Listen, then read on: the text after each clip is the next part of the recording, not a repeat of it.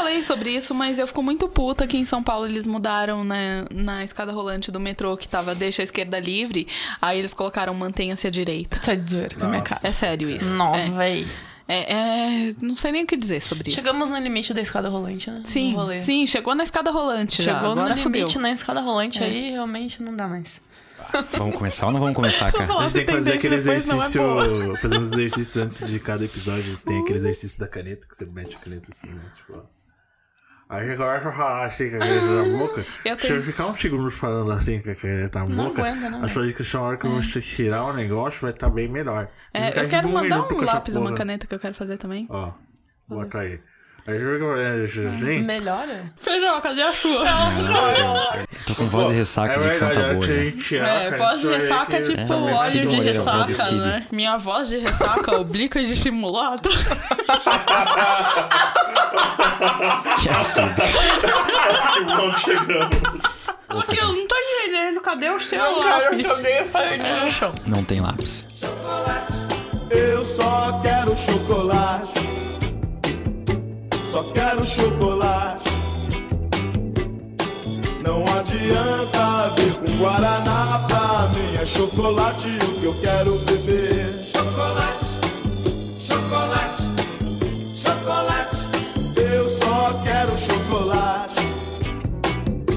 Só quero chocolate. Não adianta com Guaraná pra mim. É chocolate o que eu quero beber. Não quero chá, não quero café. Não quero Coca-Cola, me liguei no chocolate. Só quero chocolate. Não adianta vir com Guaraná pra mim Olá, bem-vindos a mais uma edição do nosso querido podcast Amor e Caos. E hoje, um dia muito especial, a gente vai iniciar a nossa minissérie dentro dos episódios convencionais. Isso é uma novidade da segunda temporada. E sejam muito bem-vindos ao primeiro episódio do Amor e Lanchos. O Amor e Lanchos, o que é? Onde teremos convidados especiais dentro de todo o caos e o amor que envolve a gastronomia. Eu sou Felipe Feijó e a convidada de hoje é a Cassi Dalmora, CEO, proprietária da Caos Chocolate. Olá, Cassi. Olá. E também com os meus queridos amigos e parceiros, Camila Nicoleles, olá Cami, Bom dia, boa tarde, boa noite, pessoal. e Paulo Pereira, olá Paulinho. Olá, internauta. E como de praxe, a dona da pauta, e para começar toda essa prosa gostosa, Cami, gosta com você. Eu tô adorando que hoje o nosso episódio é o amor e caos e caos, né? Vamos lá, pra começar. Cassi por Cassi. Uma cor. Ciclo menstrual. Se você fosse um chocolate. Se você fosse um chocolate, qual Branco, chocolate, você branco. Chocolate branco é Chocolate mentira, branco, cara, nem né? existe. Exatamente. Chocolate. temos esse debate, hein? Chocolate branco é pintado. Chegaremos nisso. No caso, não. E aquele chocolate rosa? É, é, pra, é pra entrar num rolê técnico aqui ou eu vou parar ou não? Tá, começa o técnico pra gente falar, tá bom, e o outro, né? Beleza, é pintado, então. É, tá bom. Frutas vermelhas, é isso aí. Falando sério, se apresenta, conta um pouco um- um- um- quem é você, como que você foi parar nesse rolê e tudo mais. Bom, é, eu não tenho nada, né, com a, com a área da, de, de gastronomia, com a área de alimentação. Na verdade, eu sou biomédica. Trabalhei alguns anos no, no ML. Queria ser perita criminal e tudo mais. E aí, no meio do- da loucura toda da minha vida, eu conheci agricultura familiar e decidi que queria fazer um mestrado nessa área. E aí eu pensei, bom, mas vou ter que fazer uma faculdade para isso, porque não fiz nada acadêmico durante biomedicina e tal. Daí queria fazer nutrição, mas daí surgiu um mestrado que eu faço hoje, que é biotecnologia industrial na área de agroalimentar. E aí eu já sabia que eu queria trabalhar com alguma coisa de fermentados. E aí, no meio de tudo, um amigo meu me falou: Bom, eu fui pra uma feira de chocolate, conheci um cara que trabalha num pós-colheita de cacau, eu vou te passar o contato dele. Entrei em contato com o cara, ele, me, ele falou: Bom, cacau é um caminho sem volta, mas boa sorte. e aí ele me mandou alguns artigos. Na época eu nem pensava que eu ia trabalhar com chocolate, era bem direcionado pra cacau mesmo. E aí comecei a ler, tipo, em uma semana, assim, eu li 200 artigos sobre cacau. E aí eu comecei, meu Deus, o que, que eu tô fazendo da minha vida aqui? Esse mundo mini paralelo aqui que eu nunca nem vi, né? Descobrimos uma obsessão, né? Exato, foi tipo isso, assim. E aí foi indo, foi indo, foi indo. Passei no processo seletivo do mestrado e queria trabalhar com agricultura familiar. Tem uma coisa no cacau que é o mel do cacau, que ele tá em volta da- das sementes. E as mulheres usam na agricultura familiar para fazer geleia, para fazer licor. E aí eu queria estudar o mel do cacau para agregar valor para elas na venda do produto final, né? É Mas muito simplesmente- louco, porque a gente nunca pensa em cacau como qualquer outra coisa além de chocolate, Chocolate, né? Pra é, gente, tipo, cacau muito- é só a base de chocolate e é isso aí, né? E isso é uma grande discussão, na verdade, né? Porque você consegue fazer milhões de coisas, né? Uma fruta, cara. Você- a gente Sim. tem que sair, né, daquela padronização alimentar que a gente tem e começar a abrir, né? E quem a culpada é a indústria. A indústria, Por com ter certeza. feito esse, ah, com cacau certeza. e chocolate é só isso. Com assim. certeza, porque até hoje os produtores, eles, eles quem tá produzindo cacau fino ou até cacau commodity, eles produzem mesmo pra extrair manteiga, pra exportar manteiga, ou pra produzir amenda pra fazer chocolate, né? Eles nem conseguem pensar em uma outra coisa. Por exemplo, melaço do cacau, cara, é muito melhor do que o melaço da cana, por exemplo. Uhum. E aí vai outros produtos também que você consegue usar, a gente consegue fazer o vinagre com mel, né? Durante a fermentação acética. Vinho, nossa, milhões Vinho de de coisas. cacau? É incrível. Cara, eu quero muito provar É, isso. deixa eu pegar nossa. esse gancho. É, explica pra nós a diferença do cacau fino que você fala, tava Fala, falando antes da gente iniciar a gravação também, que talvez o ouvinte não entenda. Vamos só deixar ela terminar de se apresentar. Resumindo. dela. Resumindo a outro lugar, né? história. Resumindo a história, aí eu comecei. Fui pra Ilhéus, conheci as pessoas lá, conheci produtor e tudo mais, o SIC, que é o Centro de Inovação do Cacau. Ainda na área acadêmica, né? Eu fui para buscar uma, um projeto, né? Eu tinha um projeto, mas eu queria direcionar melhor. No meio disso, trouxe amêndoas de cacau, comecei a fazer chocolate, testar, nem tinha pretensão de vender, abrir uma marca. Aí me convidaram na, mi- na minha universidade a, a dar uma palestra sobre cacau e chocolate. A minha orientadora tava lá e falou: você tem que fazer alguma coisa com chocolate, pelo amor de Deus, chega. Porque era eu lendo artigo, de lendo artigo sobre mel, sobre biotecnologia, daqui a pouco eu estava lendo sobre torra, sobre sensorial, sobre chocolate, sobre temperagem e, tipo, perdi totalmente o foco. A louca do cacau. A louca do Ah, cacau. a louca do Perdi cacau. o foco total. E aí eu falei, chega. E aí eu comecei a fazer nessa palestra. Coincidentemente ou não, né, destino. Foi um produtor de cacau na minha palestra. Ele falou: Ó, próxima feira que eu fizer, você vai e você vai levar o chocolate. E aí, no meio do caos, em viagem em São Paulo, fiz tudo e consegui ir pra feira e aí foi. E até hoje nada foi planejado. Nada é programado, é realmente o caos, assim, tipo, as minhas embalagens, eu encontrei pessoas incríveis no meu caminho que foram me ajudando cada vez mais, assim, porque até hoje nada é planejado, assim, é mesmo, assim, é uma loucura real, assim, que eu tô. O nome faz jus a. Faz. Existe uma lenda que fala que todo projeto que envolve o nome caos no meio, você automaticamente você atrai o caos pra isso. Gente, eu atraí É. muito, eu sou virginiana, pessoa organizada. Hoje, Aham. pelo amor de Deus, velho, virou caos a minha vida em todas as esferas, assim. E como que era a tua relação com chocolate antes de, pen- de pensar em trabalhar com isso, assim? Você sempre, tipo, gostou bastante? É, Como eu sempre, era? eu sempre digo, os meus amigos acham engraçado que eu digo, a minha droga é o açúcar.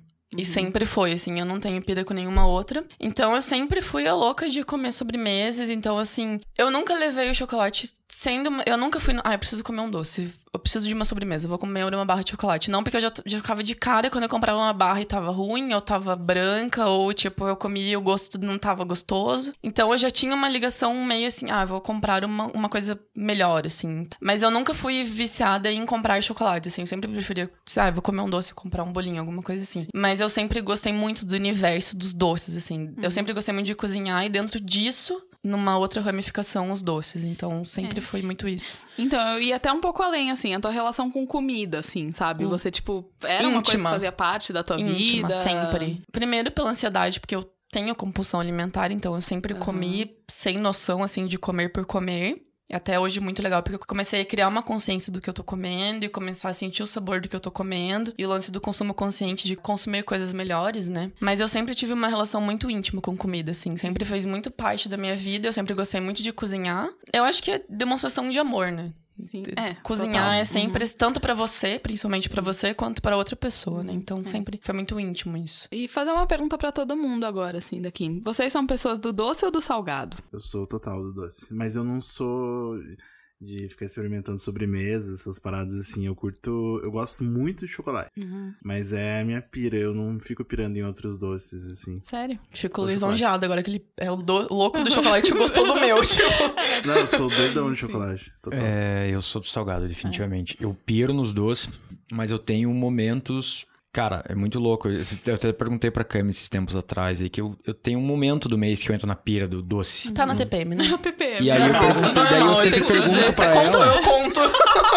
Aí eu perguntei pra ela, se- sempre quando eu tenho as piras, eu pergunto como é que tá. Não, tô de TPM. Eu falo, Não é possível, né, cara? Que porra Mas, é essa, é, cara? Eu chorei hoje à tarde. Mas sabe que assim, eu me pergunto, porque assim, na, saindo total do tema, a gente já volta, mas assim, a mulher ela tem bem definido o ciclo, os hormônios, como que estão, mas o homem também tem um ciclo e Tem, ninguém com fala certeza. disso, né? Com Exato. certeza. É, Bem tá lembrado. bom, ok. Qualquer dia podemos falar sobre o Acho ciclo legal, masculino. Acho interessante, legal. até porque É o meu legal. conhecimento é zero sobre. Quem diria eu falando isso, né? Defendendo, defendendo o ser Certo. humano macho. É, eu, É. eu sou a pessoa do doce, tipo, eu não tenho pira nenhuma com salgado. Então eu posso comer coisas, a mesma coisa todos os dias. Tipo, arroz, feijão e só, todos os dias da vida. Mas quando bate a pira alimentar é um doce, assim, sabe? Tipo, é comer um doce, é milhões de combinações, assim, né? E hoje até o chocolate deixou de ser um doce, né? Eu já Sim, eu é até um- falei, falando assim com, com os meus amigos e tal, é. Eu virei aquela juíza da SK, né? Do café. tipo, eu já como um chocolate, tipo. Tipo, Sim. procurando defeitos. Então, nunca. Eu não consigo mais comprar coisas que eu sei que são feitas. A gente já vai comentar sobre cacau, sim. que eu sei que é cacau commodity. E comer um chocolate já não é mais comer um chocolate e uma sobremesa. Essa- é sempre trabalho, assim. Essa pessoa tipo, que me deu um, um sermão, eu, ta- eu tava lá, sabe, é, em Berlim. Aí eu fiquei emocionado porque eu fui no mercadinho e eu comprei uma barra de milka dessa idade, que é desse tamanho, por menos de 2 euros. E daí eu fiquei emocionado, assim, daí eu falei, vou mandar um vídeo pra cá se você. Eita. E daí ela mandou um. um Textão ser- em áudio. Um textão em áudio. Falando Depois assim, de todas as problematizações dessa situação. Ai, gente, eu tô um pouco preocupada agora. Não, é Sim. que se você Não, vai entrar é. nessa nó, você vai É, pensar nessa então, nó em todas as é. esferas da tua É, vida. Porque essa é Eu só lembro que há uma. uns três anos atrás, um amigo meu me mandou um documentário sobre chocolate Sim. pra eu assistir. E eu falei, eu não quero assistir isso agora. É eu bizarro. não tô preparada. Que acho que foi o que eu te falei. É, E- é, mas é louco, isso acontece em todas as esferas, cara. Sou pós-graduado em é cinema, eu sou digo, você formado vai em entrando em fotografia. tudo, assim. Você vai ficando exigente, né, cara? Você Exatamente. estuda, na verdade, pra você ter o melhor daquilo. Então, cara, por que, que eu vou comer um chocolate, né, Sim, comercial de uma marca X? exatamente. Se eu sei, né? Eu, eu acho que você colocou num ponto interessante do doce, né? Já, Tipo, o chocolate não é mais um Uhum, doce. é. E eu, eu acho muito massa mudar essa chave mesmo, né? Cara, Uhum. não, chocolate é só um doce, ele tá ali pra saciar uma necessidade uhum. de uma TPM, de uma ansiedade, de qualquer tipo de coisa. Eu, eu acho que é massa você abraçar essa causa para não, não, cara. Sim, chocolate é um alimento como, como- É. como qualquer outro, ele faz bem pra saúde, como É. qualquer outro alimento. O problema é que o que eu entrando no lance da indústria, o que a in- indústria ela impôs pra gente é que não, né? Na verdade, assim, ele não é um alimento. É uma coisa ainda que se você come, você se sente culpado de estar comendo aquilo, né? Aquela história do comer porcaria. Bicho, é muito pesado. isso, é o tipo, pesado. comer chocolate, é o dia do lixo. É. Tipo, sabe? Não é. Nossa, dia do Sim, lixo. é dia do lixo, cara, tipo, se é lixo, você não tem que colocar no Se a seu gente for nunca, entrar nas- para, né? na, É. na composição mesmo do, do chocolate, né, vindo do cacau, o chocolate tem mais antioxidante do que um chá verde, por exemplo. É, diz que chocolate é bom pra prevenir AVC. Eu fiquei é chocada com cabuloso, isso. porque ele é vasodilatador, né? A É. teobromina, que é, é metil- metilxantina da família da cafeína, Uhum. ela é vasodilatadora e ela ajuda muito em AVC. Então, tipo, se for entrar mesmo nessa parte de benefícios, só que, meu, legislação 25% de sólidos de cacau é chocolate. Aí você usa 25% de sólidos de cacau, que pode ser manteiga, pode ser. Ou pode ser pó de cacau. E aí o resto é o quê? É gordura hidrogenada, é açúcar. Sim, aí como é que você vai sim. ter um benefício daquilo? É a porcaria mesmo. E sabe o que, que é foda? Tem um filósofo da Grécia Antiga que ele fala: a ignorância é uma bênção. Eu isso que eu ia Né? falar. É. A ignorância é linda, Tipo, velho. porque assim, você começa a muito ouvir mais isso, fácil, né? eu não. Eu não tenho problemas, assim, com o gosto, assim. Eu tenho tentado ter uma alimentação mais consciente. Uma alimentação não, uma vida mais Sim. consciente. Consumir coisas que eu acho que faz sentido, o, método, o jeito de produção. Mas, eu, com o gosto do chocolate, que a galera fala, ah, chocolate hidrogenado, eca, que horrível. Eu gosto, sabe? Eu cresci, tipo, é igual o café, o café porcaria, sabe? Tipo, o café de mercado Sim. que a gente tava falando. Meu, eu não, não consigo, assim, eu acho que eu tenho até uma memória afetiva com esse tipo de coisa, porque era o que eu comia na casa da minha avó, por exemplo, sabe? Eu não consigo dizer, não, não gosto disso. Mas aí a gente vai entrando em outras camadas É, e a vida vai ignorância ficando é mais linda, difícil, né? Eu sempre digo que desde que eu comecei a trabalhar com cacau, eu fui descobrindo mini mundos, assim. Tipo, o mini mundo da cerveja, cerveja, o mini mundo do café especial, o mini mundo da fermentação natural. E o mais louco é que você começa a valorizar o trampo de todas as pessoas. Tipo, você vai numa oficina mecânica e você pensa, por que o cara tá me cobrando isso? Bom, ele tem a mão de obra dele, que é um trampo artesanal, e ele tem isso. Aí você vai no dentista e fala, pô, por que. que-" E aí você começa em- na vida toda, assim, você começa a valorizar o trabalho de todo mundo, assim. Isso é incrível. Só voltando pra falar que eu não falei assim sobre. Eu sou uma pessoa. Eu sou do doce e do salgado. Mas o doce, além de louca por chocolate também, de todos os tipos de chocolate, mas. Assim, a gente começa, depois de um tempo, começar a entender qual que é o melhor e qual que não é, mas eu gosto de todos. E eu sou obcecada também por torta de limão. Nossa, torta de limão é. Sério, meu sonho é fazer uma maratona, assim, tipo, um programa assim, tipo, torta de limão pelo mundo, sabe? Gente, E a- Legal. Esse lance do doce e salgado tem. Na verdade, se eu fosse me classificar, eu acho que eu seria o dois, porque eu adoro misturar, né? Esse lance. Sim. E aí eu lembrei que a minha avó, ela comia torta de limão com presunto. Chegamos nesse limite aqui, Caramba. quero dizer Nossa, isso, mas é. Vocês têm esquisitices assim Eu também? tenho, de- né? O É, meu ovo aham. frito no caramelo da banana, tipo, Maravilhoso. achei com pasta de amendoim e geleia. E eu fica incrível. pra provar isso. Eu E eu tempero o ovo com massala, noz moscada e canela. Fica incrível. Uau. Eu sou É, meio você louca falou da disso. torta de limão, eu sou um grande degustador de cheesecakes. Eu não curto, muito. Eu curto ir nos lugares experimentar cheesecake Eu de vários lugares, assim. vida. E atualmente uma das melhores comidas é do pasta de ala. Nossa, Muito inacreditável, bom saber. assim. É, Inacreditável. E esquisitice. Não tenho, cara. Acho que a coisa. Um doce que você foi comer, né? Que eu comentei, o pudim de bacon. Ah, bizarro, maravilhoso. Cara, pudim de leite com bacon caramelizado e farofa de bacon. Surreal. Bom. Surreal, surreal. desse pudim de bacon, a Cami foi no dia Foi muito seguinte engraçado. A gente cara. gravou uma noite, falou, ele falou disso, tipo, no dia seguinte, na hora do almoço, eu fui Mandou almoçar isso. Eu almocei. É, se, se você vê ali, né? Tem a proteína do bacon e a gente tem uma gordura. É, faz E sentido. É uma alimentação um doce, na verdade, né? O bacon ele vira um, um doção com É, eu já vi a É. galera fazendo milkshake, O sorvete né? Foi de o mais bacon próximo que eu lá vi da disso. sorveteria do centro de São Paulo é bem gostoso, assim. Na verdade, assim, eles chamam de sorvete de bacon, mas é um sorvete de creme com um bacon e uma calda de paçoca também, que eu acho que a pa- combinação paçoca e Calda bacon dá boa. paçoca. Tô É, pensando porque é a é mesma bom. do pudim, assim, né? Mas É, eu acho que dá boa. O lance de eu tá. não comer carne acaba. Eu acabo Ah, não me limitando. né? né? Tipo, eu, não, eu me limito a essas Sim, coisas. e sim, também sim. sou intoler- intolerante à lactose, então. Ah, não, É. não funciona. Eu vivo na ousadia do rolê, na real. Eu, já- eu, tipo, penso, isso vale a cagada. Ok, então Vale eu vou cagada, comer. Tipo, eu, eu tô nesse limite, assim, então. é. Eu tenho muita vontade de popularizar o sorvete salgado. Porque eu acho que faz tanto sentido. Imagina tem isso? assim, não, O mais tem próximo por disso aí, foi de milho muito, que é. eu já comi. Eu De acho que milho, nem mas é salgado, Não né? Eu- é, tem o sorvete de manjericão, que já era um sonho antigo meu e o Italy Café re- Fez. eh, resolveu, que é maravilhoso. Mas ele não é salgado, né? Não, mas poderia ser. Um sorvete de Ah, manjericão salgado seria Segundo show, hein? Episódio que a gente Eu acho que a gente do acaba Italy, tá na hora de pegando- patrocinar. É, hein? Italy É, Café. falar. Manda mimos, Manda é. mimos Olha, nós, esse né? podcast começou no Italy Café. Acho justo Oi, hoje Ah, em é da... É, a gente É, acaba pegando coisas que, por exemplo, é, manjericão, né? Que você, Ah, sorvete de manjericão, você já associa que é uma parada salgada. E às vezes não, né? Eu sou a louca da pasta de amendoim também. Pasta de amendoim pra mim é doce, velho. Na- Eu faço a minha pasta eu não coloco açúcar e pra mim é um doce. As pessoas comem e falam, meu, isso não é doce. Tipo, tá faltando açúcar, isso é salgado. E, E é muito fora- subjetivo, né? Fora que a gente tá falando doce ou salgado, mas existem cinco Tem um rolês, umami, assim, né, é, no o- meio do rolê, o- né? esse- esse umami. eu, acho que, eu acho que eu ainda não tô evoluída o suficiente. Vamos pegar no tomate aqui é. pra ela comer. É, então, o ah, o próximo sorvete que eu ia falar era sorvete de Aginomoto. tomate. Eu tenho uma pira de provar. Eu nunca Você comi. muito não, tomate? não, mas eu acho que um sorvete de tomate ia fazer todo sentido. Seria um gosto Faz. Nulo. Para pra ver. Faz mesmo. Tá, imagina um sorvete de cenoura. Sorvete de beterraba. Aí beterraba, vira um seria bagulho meio louco. fit, né? Não precisa, não. Pode ser. Sorvete de amendoim deveria ser salgado, por exemplo. É, então, isso que eu tô falando. E pra Sim. mim é uma coisa doce já. Pro Mas, meu paladar, cara, o o amendoim, amendoim. se você comer ele in natura, ele não é salgado. Exatamente, quando você faz Mas a. doce, é. Sim. Pois Ele é, é, né? totalmente é- neutro. A pasta é totalmente neutra, Sim. velho. Ele é isentão, É. né? Ouvintes, digam aí, vocês acham que qual é o, o sabor do amendoim? Qual é a categoria que ele se encaixa? Vamos criar um cesto.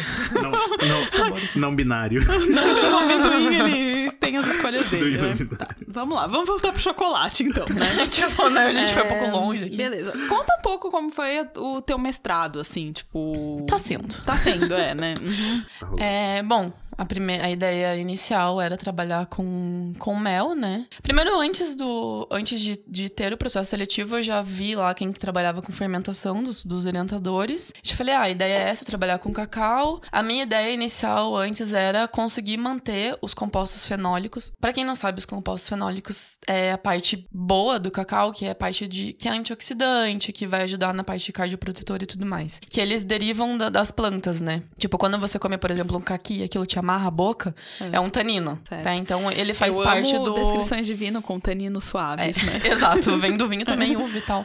Então, aí durante a fermentação do cacau, esses compostos eles se perdem por causa da alta temperatura, mudança de pH, bactéria cética, lática e tudo mais. Tem muitos estudos sobre isso já, aqui no Brasil até, é, sobre manter esses compostos, mas você consegue manter pouco, aí depois o que você mantém na fermentação ele se perde na torre e assim vai. A ideia inicial era essa, aí depois eu fui para Ilhéus aí veio a ideia do mel, uhum. do cacau. Fui em vários assentamentos lá e cooperativas que produzem cacau orgânico e tudo mais e agricultura familiar. E aí depois me perdi nesse negócio do, do chocolate e hoje aí veio a ideia de criar uma uma barra de chocolate com probióticos que seriam isolados da fermentação do cacau, porque uma das as bactérias láticas que tem no começo da fermentação do cacau, várias já foram isoladas e elas têm potencial probiótico, então a ideia era isolar e depois quando o chocolate estivesse pronto, colocar na barra. Então seria tipo um Yakult e uma barra de chocolate, tipo seria esse o produto final assim do projeto. E aí me perdi de novo por causa da logística de tipo, meu, não tem como você trazer um fruto de Ilhéus para cá e aí você fazer fermentação em laboratório, clima diferente, pH diferente, o que vai crescer aqui não cresce lá de microorganismo. Enfim, teve um simpósio há um mês atrás, eu fui e descobri que também não daria certo. E aí agora, uma coisa meio secreta que eu nem posso falar aqui na verdade, que vai ser o meu outro projeto que quando você usa probióticos em alimentos, você tem que imobilizar eles, porque quando eles passam na pelo nosso trato gastrointestinal, tem mudança de pH, tem acidez e tudo mais, às vezes eles não conseguem colonizar o nosso estômago, que é isso que vai conferir para eles a propriedade de probiótico. O microorganismo tem que chegar no nosso, nosso estômago e conseguir ter uma colônia maior do que a que já está. E aí, um dos métodos é você imobilizar eles em algum. Tipo, por exemplo, quando a gente toma remédio que vem em cápsula. Aquilo é o tipo uhum. de imobilização, encapsulamento.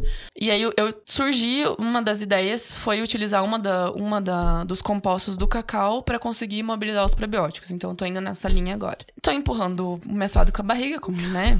Impossível ser empreendedora, tipo, ter que fazer tudo e tá fazendo mestrado também, mas uhum.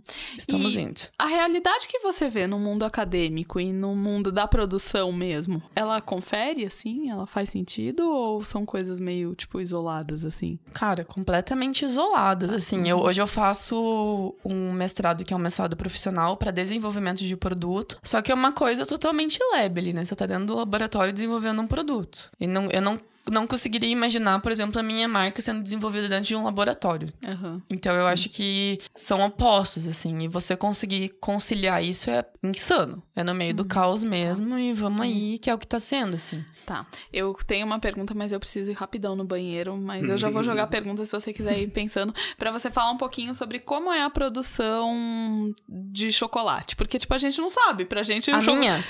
Da, da vida. As duas. Na eu, vida. eu quero até depois que você compare um pouco como que é a produção artesanal e a produção de grandes fábricas. Beleza. Mas um segundo. Já... A gente já tá nesse limite do, Eu só resposta. vou pegar mais uma bunda pra eu comer aqui, Beleza. tá bom, gente? essa bunda tá muito boa. Seria interessante explicar essa bunda, né? São bundas feitas de chocolate. É, bom, é, a produção do, do chocolate é, no bean to bar, que seria o, a maneira como eu faço, que é a da amêndoa barra né, considerado um chocolate de origem. Por que chocolate de origem? Porque a gente foca na origem do cacau, né? O cacau de uma única origem. E a indústria, ela acaba não se preocupando com a origem do cacau, qual é a variedade. Ela acaba fazendo um blend de, de várias variedades ali, né? Mas focando na produção mesmo, é, a gente tem a valorização toda do produtor, tipo, 60% do produto final do meu chocolate vem do produtor. Se não vem uma amêndoa bem fermentada, o cacau ele passa por um processo de fermentação. Começando desde o pré-processamento uhum, do cacau, sim. resumidamente. Então, a gente tem a colheita. Primeiro, o cacau, ele. Um dos tipos de manejo dele de plantio é o cabruca. que ele fica abaixo da, de outras árvores e ele precisa de sombra e sol e muito calor e muita chuva. Então o sistema Kabruka é isso. É, mas também tem propriedades que não usam o, o sistema Cabruca, porque eles Sistema focam em produtividade. Sistema Cabruca, que é esse sistema de, de ele ser sombreado, né? O sombreamento. Mas tem propriedades que focam em produtividade mesmo, então eles acabam nem ficando nesse sistema assim e dá boa também, depende da variedade do cacau. Aí a gente tem a colheita e a quebra do fruto que é feito no campo pelo produtor.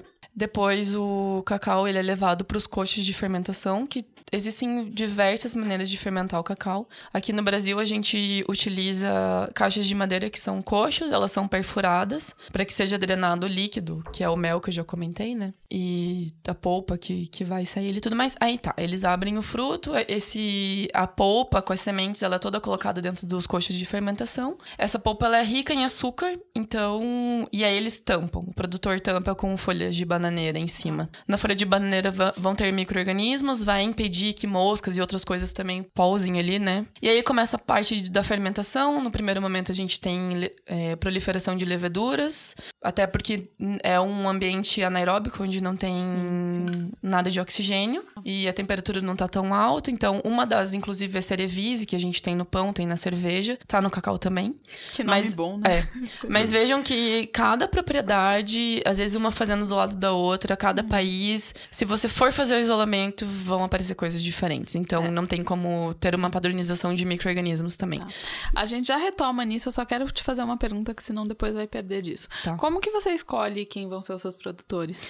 Quando eu entrei nisso, que era para trabalhar com agricultura familiar, eu já tinha definido que seria só agricultura Uhum. familiar e só orgânico. Aí na primeira vez que eu fui para Ilhéus, eu já conheci, eu fui fazer um curso de chocolate da Amêndoa Barra no SIC, que é o Centro de Inovação do Cacau, e conheci vários produtores. E assim e assim foi, na verdade. Os produtores que eu conheci ali, eu acabei comprando o cacau deles, por já conhecer. E aí fui conhecendo outras pessoas, e daí disso fui indo, fui indo, fui indo, e até hoje não consegui comprar orgânico. Comprei Aham. uma única vez orgânico. A agricultura familiar acaba que, na maioria desses produtores que eu compro, eles são pequenos produtores, né? E assim, eu digo que não é orgânico, mas na maioria das vezes eles acabam nem usando muito agrotóxico. O jeito de manejo que eles fazem já é meio que direcionado para um orgânico, mas eles não conseguem o certificado porque tem milhões de Entendi. critérios e requisitos ali. E é foda isso, né? Você excluir alguém porque às vezes essa pessoa não consegue, tipo, tá no padrão Exatamente. exigido. Então, né? assim, Mas hoje é eu acabo comprando de quem eu conheço, de quem eu conheci, de indicação de outros produtores e mas o critério mesmo é assim, é ter laudo do SIC. No SIC, os produtores eles enviam amostras de cacau e aí eles vão fazer toda a análise, desde análise microbiológica até a formulação do chocolate, se o produtor quiser, porque eles têm uma fábrica de chocolate lá dentro. Então, o trabalho deles é incrível. Então, pra mim, é a segurança de você comprar um cacau com laudo, você saber ali o pH, você saber a análise microbiológica, às vezes o sensorial, o índice de fermentação. Existe um turismo disso, tipo, pra quem não é da área? Existe. Puta, porque eu é, fiquei muito afim de. Existe muito. isso, é, uhum. Lá em Ilhéus até tem a rota do cacau, porque tem muitas fazendas, né? Em Ilhéus é, fica, pra quem não sabe, no sul da Bahia. Estavam, vocês estavam Litoral num sul da Bahia. Num evento É, sobre gente- cacau, né? A gente foi no primeiro simpósio Além de cacau e chocolate do Brasil. Além de praias maravilhosas. Além de tem praias chocolate, maravilhosas. Itacaré. melhor? Gente, sério. Existe lugar melhor nesse mundo? Não existe, Não né? Não existe, existe é. ainda cacau, enfim. E aí lá tem a rota do cacau, que você acaba visitando várias fazendas e várias propriedades que trabalham com cacau, né? E tem empresas grandes lá, por exemplo, a Mendoá, né? Que é uma empresa já Aham, consolidada, que já tá numa pegada bem mais industrial, assim. Eles continuam sendo da Menda Barra, todo cuidado, tudo mais, mas já numa pegada maior, Uhum. assim, né? Só uma coisa, você falou duas vezes, eu sei porque eu dei uma stalkeada, talvez, né? Talvez curti Talvez eu tenha 27 fotos. 27 fotos, né? São as, inclusive, só essas que eu tenho no Instagram. É, Todas, no caso. Like Tipo, na é, foto enfim. antiga, né, gente? É, tô querendo esse chocolate. Aquela tática de alguém quer me comer aqui, por favor.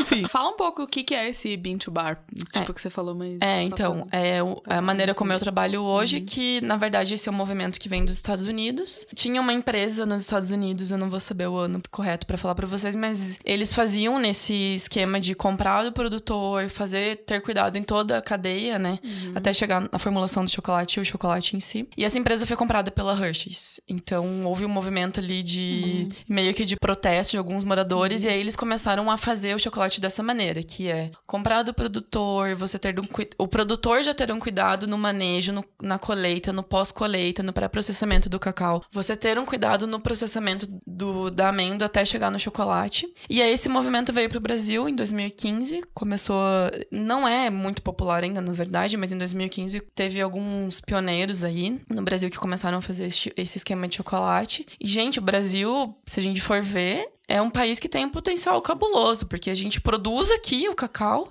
e a gente pode fazer aqui, meu, Suíça não tem plantação de cacau, Então, entendeu? isso é uma é Europa não tem. Itália É. não tem. E aí? Tá. A gente tá ali África, Indonésia, Brasil, Equador, México, Tropicais, né? é, São Peru. Sim, clima É, tropical. seria isso, né? 20 acima da linha do Equador e 20 abaixo é onde, onde tem. Ah, entendi. Por isso Ilhéus e... Então, então, assim, o nosso potencial é cabuloso. Diz que em Belém tem uns rolês de chocolate bem Tem, legal, de Ma- cacau, né? Eu tenho que parar de falar chocolate, é Amazo- cacau, né? a Amazônia Mas, tem um rolê assim, cabuloso, né? A gente É. tem plantação que lá é o, é o selvagem, né? Tá errado pensar que, tipo, o Brasil poderia, tipo, mudar se a galera enxergasse o Poderia potencial muito, do cacau? poderia É, muito. eu Por exemplo, isso, assim. A gente, a gente- eu tava lendo um artigo esses dias sobre o nosso complexo de vira-lata, né? E a gente tem muito isso no chocolate. É, as pessoas acham que o chocolate da belga é um chocolate bom. Vira lacta, né? Porra, exato! O chocolate da Bélgica, né? O chocolate que é bom e blá blá blá. O cacau nem é deles. O cacau vem da África, que a gente sabe que não é um cacau bom. Eles produzem um cacau que é um cacau commodity, que não tem um cuidado, tem uma exploração cabulosa. Ah, Na parte então social- O chocolate belga não é, não é aquilo lá, não. Não né, estou falando-. Não estou falando que é ruim. Lo- Com certeza tem um Mas, tipo, cuidado. não, não, não tem todo essa Não qualidade tem esse que eles tentam passar. É, não tem essa qualidade. Então tem esse cuidado do, do produtor, né? O produtor, ele tem todo o cuidado do pré-processamento. O pré-processamento seria colheita, quebra do fruto, fermentação e secagem e armazenamento. São etapas, cara, são imprescindíveis para um chocolate bom, assim, para uma amêndoa boa no final, né? Quanto tempo dura esse processo? Vai depender da, da variedade de cacau, mas geralmente é fermentação de 5 a 7 dias. Ah, ele é rápido. Tá. É rápido. legal. Super rápido. Mas, por exemplo, para um cacau commodity, um dia colheu, fermentou dentro do fruto mesmo, abriu o fruto, foi para a indústria e já era. Caraca. Foda isso. Então, aí, aí, né, tem toda a parte de deslocamento até chegar no. Aqui no Brasil, que eu acho até errado, a gente chama de chocolate maker, que é quem faz o chocolate da maneira como é que eu faço, porque tem o chocolatier, né? O chocolatier, na verdade, é a pessoa que vai transformar o chocolate, né? Ele pega, por exemplo, um barrique calebô e vai fazer um bombom, vai fazer uma escultura, vai fazer esses doces finos, esse é um chocolatier. O chocolate maker é quem vai produzir mesmo. Aí chega pra mim, eu começo o processo a partir da torra. Isso tudo, o processo vai mudar em relação à variedade do cacau, né? O sensorial que você quer buscar, o sensorial da amêndoa. Então, aí eu faço a torra, da torra eu faço a separação, que é você separar a casca da amêndoa. Ali na hora que você abre a amêndoa, que ela quebra, ela se torna o nibs, que as, as pessoas falam Sim. nibs de cacau é a amêndoa É torrada sem isso, casca, né? super fit. Uhum. Antioxidante, as pessoas falam antioxidante, Antioxidante, antioxidante e tal. E aí é o nibs, o nibs eu faço um pré-refino, que é pra diminuir a partícula Só uma, dele. só uma pergunta. Essa casca é usada pra alguma coisa ou... É, você tem que Tem fazer descarte? uma. Por exemplo, eu que compro cacau com análise microbiológica, eu já sei o que tem e o que não tem na casca, mas você pode fazer chá, ela vai ter a mesma, o mesmo potencial benéfico pra saúde como o cacau mesmo, né? Tipo, Aham. mas essa parte de antioxidante mesmo pra fazer um chá, assim, seria a casca do, do cacau. Também é utilizado como fertilizante, pode ser utilizado como biogás, e aí você entra num mundo muito mais assim, que você pode fazer diversas coisas, assim, adubo, né? A parte de adubagem também. Você consegue utilizar a casca para fazer. É, eu já conheci pessoas que trituram a casca e usam como farinha para fazer pão, para fazer bolo, Nossa. várias coisas. Eu nunca fiz o teste, tem um amigo Aham. meu que, que tem uma marca também em Itacaré e ele já testou e disse que é bom. Enfim. E aí eu faço essa quebra Na minha cabeça já vai. Itacaré, eu já Separo. penso forró, né? forró. Tá. Tá, mas Eu tô- ok, volta. Eu tô. Eu comi mais uma bundinha. Aham, comeu uma E bunda. daí eu senti um negócio lembrando daquele dia que a gente tava no supermercado que ela tava torrando um pouquinho de, de cacau. Daí você me deu umas, uns três punhadinhos de cacau diferente e tipo, meu, você sente, mesmo sendo leigo, né? Tava sentindo a diferença da torra, assim, super a diferença Que da massa. torra no. torra. Eu quero, eu quero, eu quero acompanhar esse Vamos processo. fazer um podcast na produção. Perfeito, vamos. Tá, continua. E aí eu faço essa separação, faço a torra e tal. E aí o nibs, aí eu faço um pré-refino, que é diminuir as partículas. E após isso eu coloco ele na melanger. A melanger é um moinho de pedra. Esse moinho de pedra veio lá da Índia, eles usavam pra fazer pasta de gergelim. E alguém trouxe pro Como cacau. que é um moinho de pedra? Vai, vai mudar, lógico, que o design de cada um, né? Mas é uma pedra embaixo e são dois moinhos de pedra, então o cacau ele fica sendo pressionado o tempo inteiro.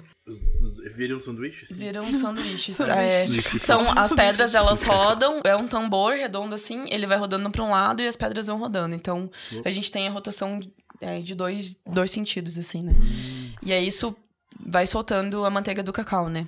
Tá, isso, você tem esse Tenho, equipamento? tenho, tenho esse equipamento que é uma máquina própria quero fazer isso e pastas, né? é, Eu, realmente, Eu eu, tô ainda- bem obcecada É. com tudo isso. Eu não comecei o rolê das pastas ainda porque como amendoim e castanha são coisas muito alérgicas, eu não quero colocar algo alérgico e ter uma contaminação cruzada no chocolate, por exemplo, né?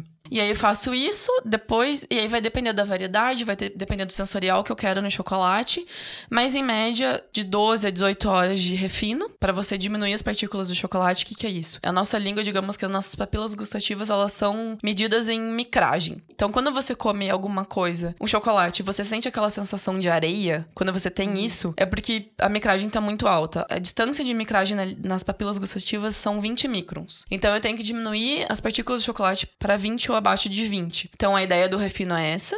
E aí a gente vai pra conchagem, que a conchagem é você vai volatilizar o que, o que não foi volatilizado na fermentação, o que tá vindo da fermentação, na verdade. O que não foi volatilizado ainda na, na torra. Então ainda tem um pouco de ácido acético, às vezes um pouco de amargor que você consegue ali volatilizar durante a conchagem. E aí depois disso tem a temperagem, que é aquela queda de temperatura que as pessoas fazem em pedra de mármore, Aham. que é fazer a oscilação de temperatura. Tem a ver com aquele sorvete que você põe no... Não? Não. Ah, tá, tá, beleza. A, a manteiga de cacau ela é formada por vários cristais. E aí, no meio disso, a gente quer o cristal 5. 5 beta, que é o melhor cristal que vai trazer a barra, vai deixar a barra brilhosa, vai fazer aquele snap quando a gente morde chocolate, ele não vai derreter, ele vai derreter na boca só. Então a, a têmpera, ela serve pra isso, né? Pra, até para pro tempo de, de prateleira, né? Do, do chocolate, assim. E aí, embalagem e foi, né? É basicamente isso. O que vai diferenciar do, da produção da amêndoa barra pra industrial aqui, por exemplo. Primeiro, já o que vem do produtor, né? Porque no, no commodity eles não têm esse cuidado do, do,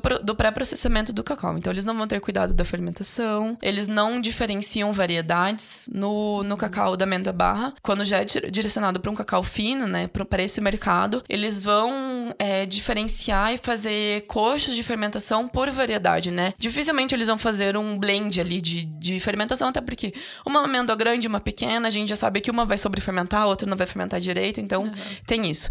A indústria não tá nem aí, porque a indústria vai fazer torra alta, né? A indústria vai colocar estabilizante de sabor, vai colocar gordura, vai colocar açúcar. torre é que nem o mesmo processo Do do, café. café. Eles ensinaram uma porra lá e. Então, total eles, eles Aí não a gente têm- sente gosto de queimado nas coisas Exatamente. e acha que Aí é vende isso. como. Ah, é defumado. forte, né? Extra forte, Defumado, exato. torra usada. Defumado. É. Ah, sim, Então, já começa diferenciando nisso já. Primeiro, o preço que eles pagam por um produtor, né? Porque a gente vê que no commodity, é, eles pagam, tipo, em média, 9 reais o quilo do cacau. Num, num chocolate fino, num chocolate da amêndoa barra, a gente paga, em média, de 30 a 40 reais no quilo do cacau. Caraca, é quatro vezes mais. É. Quatro vezes mais, até porque Tem o produtor isso, né? está ali quatro vezes mais. Ele está varrendo o cacau no sol, a secagem, tudo. Eu trabalhei no pós-colheita, né? Tive essa experiência de trabalhar uns, umas duas semanas Ah, ali. legal. Então, cara, vale. Vale muito, assim, vale muito, assim. Então, eu tento escalonar sempre a valorização. Eu não sou nada, né? Eu sou Aham, intermédio sim, entre o sim, produtor e o, e o consumidor final, na verdade, né? O que eu- e o que eu tento passar é que isso não é um nicho de mercado, né? As pessoas, às vezes, ah, eu vou começar a fazer chocolate porque é um nicho. Tá, voltando, desculpa, perdi o foco Não, aqui. não, tá ótimo. É, mas é isso, assim. E aí, o que vai diferenciar já é o preço, já é o, pre- o processamento que o produtor vai fazer. Quando chega na indústria, eles vão fazer a torra alta, já muda muito, eles não querem saber o sensorial, eles não querem saber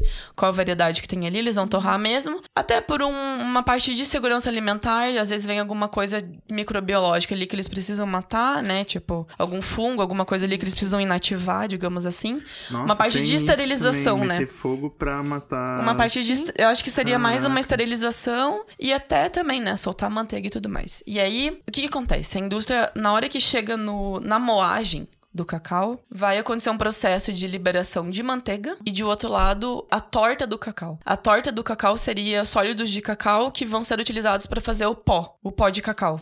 E daí, lógico que o pó depois passa por um processo de alcalinização pra gente conseguir tomar o Nescauzão lá, né? Sim. Mas, então tem. E aí, quando eles vão fazer o chocolate, então eles vão usar esses dois subprodutos. Eles vão usar a torta e eles vão usar a manteiga. E aí eles vão equilibrar aqueles 25% dos sólidos de cacau. Eu não. Na minha produção, eu uso a amêndoa. E aí, o que, que difere num chocolate branco, por exemplo? Num chocolate branco, a gente não utiliza amêndoa, a gente usa manteiga de cacau. Sim. E aí, a base do chocolate branco, chocolate branco raiz, É, então, É. eu curti 27 fotos, então eu já sei. Tinha mas o branco. pra ele a resposta do porquê chocolate branco é chocolate. O chocolate, segundo a legislação brasileira, é chocolate porque 25% de sólido de cacau tá contando como chocolate. A gente vai ter a manteiga, né? Do chocolate branco. A base do chocolate branco é manteiga de cacau, açúcar e leite. Então tá ali 25% de sólidos de manteiga de cacau, mante... cacau é chocolate. Eu sempre tive um preconceito cabuloso com chocolate branco, eu nunca gostei, assim. Mas é muita gente pedindo, a galera que é vegana, que quer comer um chocolate branco, que é louco do doce e tal. E aí eu falei, beleza, eu vou fazer. E aí eu conversei com o produtor, eu já é o produtor que eu acabo comprando a manteiga de cacau. Ele extrai a manteiga do cacau que ele vende. Então é uma manteiga extraída do cacau que eu utilizo pra fazer. A minha ideia, mais pra frente, quando eu tiver, né, uma grana e tal, é comprar uma extrusora que é a, é a máquina que, que faz isso que a indústria faz, que ela separa a manteiga do pó. E aí, pô, eu tô fazendo, tô usando lá uma variedade, sei lá, Scavinia, que é uma variedade de cacau, e tô podendo usar a manteiga do meu próprio cacau, entende? Pra fazer. E aí, quando eu fiz o branco, eu usei a manteiga de cacau, usei o açúcar e usei leite de coco pra fazer o chocolate branco. bom. Ficou muito Sim. bom. Eu não entendo nada de engenharia de alimentos, né? Então eu tive que criar uma formulação ali pra equilibrar o teor de manteiga com o teor de leite, porque o leite de coco ele tem menos gordura que o nosso integral, por exemplo. Então eu tive que fazer esse, esse equilíbrio. A primeira formulação eu senti muito gosto de manteiga. Aí equilibrei por uma segunda e ficou sensacional, velho. Tipo, eu tive que me controlar para não comer o que eu tinha pra vender. Então, Eu gosto muito de foi tipo isso, assim. E aí eu coloquei nibs, que são no meio, como inclusão, né, no chocolate. E Ficou incrível, assim. Esse lance da textura, a gente. A in- a indústria. A indústria não, né? Todo mundo da gastronomia é muito legal você trabalhar com a, com a diferença de textura, né? E o nosso paladar, ele aprova muito isso, né? Quando você come uma parada que tem aquela coisa, tipo um chocolate branco com uma coisa mais crocante no meio, e aí fica nisso, né? Cara, por mais leigo que você seja, Você é gosta. sensorial. né? É sensorial. Bem eu- e, nossa, ficou muito bom, assim. Então, o que vai mudar é isso, né? O, já começa no produtor, já. O que muda da indústria pro, pro chocolate, que não é um chocolate comercial, que é o da amêndoa barra. E aí, eu acho que, puxando isso, acho que a gente pode entrar na parte da educação, né? Eu, eu vejo que se as pessoas tiver O que acontece com o café, né? Que tem essa, esse pensamento da educação e tudo mais, eu acho que é o primeiro, a primeira parte, assim, pra conseguir dar boa, para as pessoas começarem a ter essa noção do, do consumo do chocolate, do co- como sendo não uma porcaria e sendo um, um alimento mesmo, né? Porra, traz benefícios pra saúde. É na educação mesmo. E as pessoas precisam começar a ter esse conhecimento de. E até essa semana, uma pessoa veio conversar comigo pra vender em aeroporto, eu queria revender o caos no aeroporto. E aí eu falei, bom, o preço é esse pra revenda. E, pô, eu não posso trabalhar com esse preço porque a Lindt é esse. Ah, mas... E as pessoas vão preferir comprar Lindt do que comprar esse. Porque assim, não tem uma pessoa explicando. Posso Exato. falar? É isso que eu ia falar, é a falta de visão. Porque assim, se Falta você tá de no visão. Brasil, que é um lugar que produz a porra do cacau, Exato. tipo, se tem um chocolate com nome brasileiro, que é brasileiro, a pessoa Exatamente. no aeroporto vai comprar, vai preferir o brasileiro. O europeu não vai querer o Lindt que ele co- compra no mercado, no posto de gasolina. Exato, né? mas aí que a gente entra naquele lance do complexo vira-lata. Vira lá que Porque, é, as pessoas, elas acham que o que. Aqui no Brasil é complicado isso. A gente sabe que o que. As pessoas têm o pensamento que o que vem de fora é melhor do que é o que é nosso. Sim. Por exemplo, um Lindt, às vezes volta pra gente com cacau do Brasil, que é um cacau commodity que foi produzido aqui, É, entende? Dá um bode. É, mas é aquilo que você falou. É, Buga a mente. é educação. O café, Educação. ou a onda do café especial é uma coisa muito recente agora. tá? Isso também tem mais acesso a grandes marcas. Uhum. Exato. é, pô, Três Corações, a própria Melita, eles estão tendo que começar a diferenciar um Mudar pouco o mercado dele. né? Né? Alguns só mudam a embalagem, né? É, mas, Continua, mas, cara, mas aí tá. Mas, Mas, é, estão... já, assim, Sim, já Tá- tá- mostra que eles estão preocupados. Exato, tá mexendo Já- em grandes forças do café, É. cafeeiras, cara. Tá. Cara, e o Brasil é o maior exportador de café do mundo. Exato. Então, cara, é, o Brasil talvez seja um dos principais exportadores de cacau do mundo. É, a gente já foi, na verdade, a gente perdeu em 89, que teve o. Teve um crime ambiental da vassoura de bruxa, que é um fungo, que trouxeram da, da Amazônia e jogaram em Ilhéus. Realmente jogaram nas plantações pra acabar com os coronéis do cacau na época, que eu acho. Que existe um... Eu acho bem válido, na Sim. verdade. Tipo, eles não conseguiram mensurar o que seria isso, porque até hoje a galera tá tentando se recuperar. Produtores, assim, que são netos dos coronéis do cacau, do cacau que já nem tem mais esse negócio, né? Do coronelismo, eles ainda estão tentando se recuperar e às vezes eles não conseguem cuidar da fazenda inteira. Eles estão, tipo, num mínimo de hectares ali pra conseguir produzir. E até por isso que a gente consegue sair do commodity entrar no fino, porque daí vai ter um pagamento melhor pra eles. Então eles com- começam a pensar nisso, assim. Então a gente, o Brasil já foi o maior produtor é de o- cacau. Quem é atualmente? África. África. África. A gente E tá aí em Gana, Costa do Marfim. De a compra direto com o, o produtor, produtor. né? Que é o que tá acontecendo com o café hoje, né? A gente tem uma amiga nossa, nosso círculo, que tem um projeto super bonito, né? Com o café, direto com produtoras, mulheres, Sim. né? Tô ligado. E então eu acho que isso vai valorizando e vai começando a mudar, né? Então, cara, a minha avó, a minha avó ontem foi tomar um café lá em casa com a minha tia de balneário que tava aí e eu ofereci um café especial. Sim. E, e a minha mãe já sabe, minha mãe já tava explicando, não, mas é que esse café ele tem a cor mais fraca, mas o gosto ainda Ah, que legal. porque cara, a galera tá acostumada com aquele café petróleo. Principalmente quando vem uma pessoa mais velha de- e não tem o costume é, de. não conhece sobre o café especial, é legal explicar esse lance da É. cor. Sim. né? Tem que explicar. Então pra ela, pô, não, esse café tá fraco, não, tome. Ele fala que é um ch- chafé, É, né? não, não, já mas tá fraco, tá não, mas fraco. tome. Daí então, nossa, é mesmo, não tá fraco sim, porque esse é um café, são, né, cerejas especiais, todo um selecionadas, a torre é diferente, todo um processo diferente, né, você tomando só o café mesmo. Então, cara, é, vai É. ser, é um, é um passo, é trabalho de formiguinha, né? Exatamente. Vai Eu ser- acho que, na verdade, quando a gente escolhe trabalhar. Na verdade, a gente não escolhe, a gente é escolhido pra trabalhar com isso, porque é insano, tipo. É sério, eu a minha vida inteira é, sempre me senti muito perdida, né? Entrando num outro, numa outra coisa assim. Fiz biomedicina, mas pra mim nunca era aquilo, sabe? Eu sempre. Eu sempre fui a pessoa de, ah tá, Cassiane, isso daí vai durar quanto tempo? Sabe? Eu começava uma coisa e já saía fora, assim. Porque eu não, me, eu não me sentia em lugar nenhum, assim, sabe? E aí as pessoas falavam pra mim, não, mas trabalho é isso aí mesmo. Você trabalha, vai em casa, aí você tem teu momento de lazer. Mas ninguém gosta do que faz. Eu falava, gente, Trabalha isso aí mesmo. não é né? possível na vida, Brasil, que a gente tenha que trabalhar com algo que a gente não Porra. goste.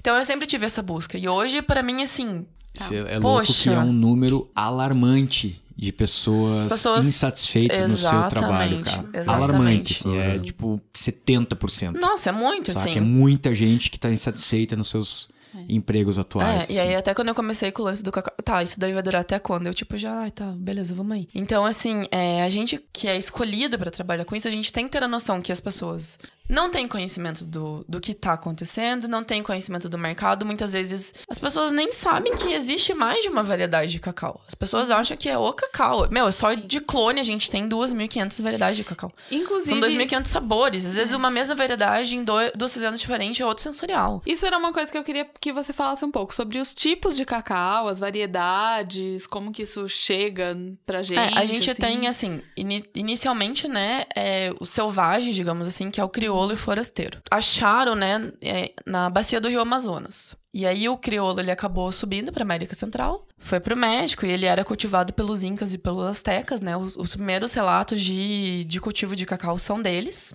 E aí o forasteiro ficou aqui no Brasil, desceu pra, desceu pra América Central. E aí tem uma terceira variedade, que é trinitário, que n- surgiu na ilha de Trindade, que eles, se eu não me engano, ele tinha crioulo, e aí teve uma praga lá, e aí eles plantaram de novo, e aí nasceu o trinitário. E que é uma junção dos dois, ele é resistente a doenças como o forasteiro, e ele é mais frutado, tem sensorial melhor como o crioulo. Eu tô me perguntando por que não existe uma marca super conceituada de café chamada Forasteiro. Porra, que Porque, né, gente? Forasteiro é incrível. Aham, sim. nome.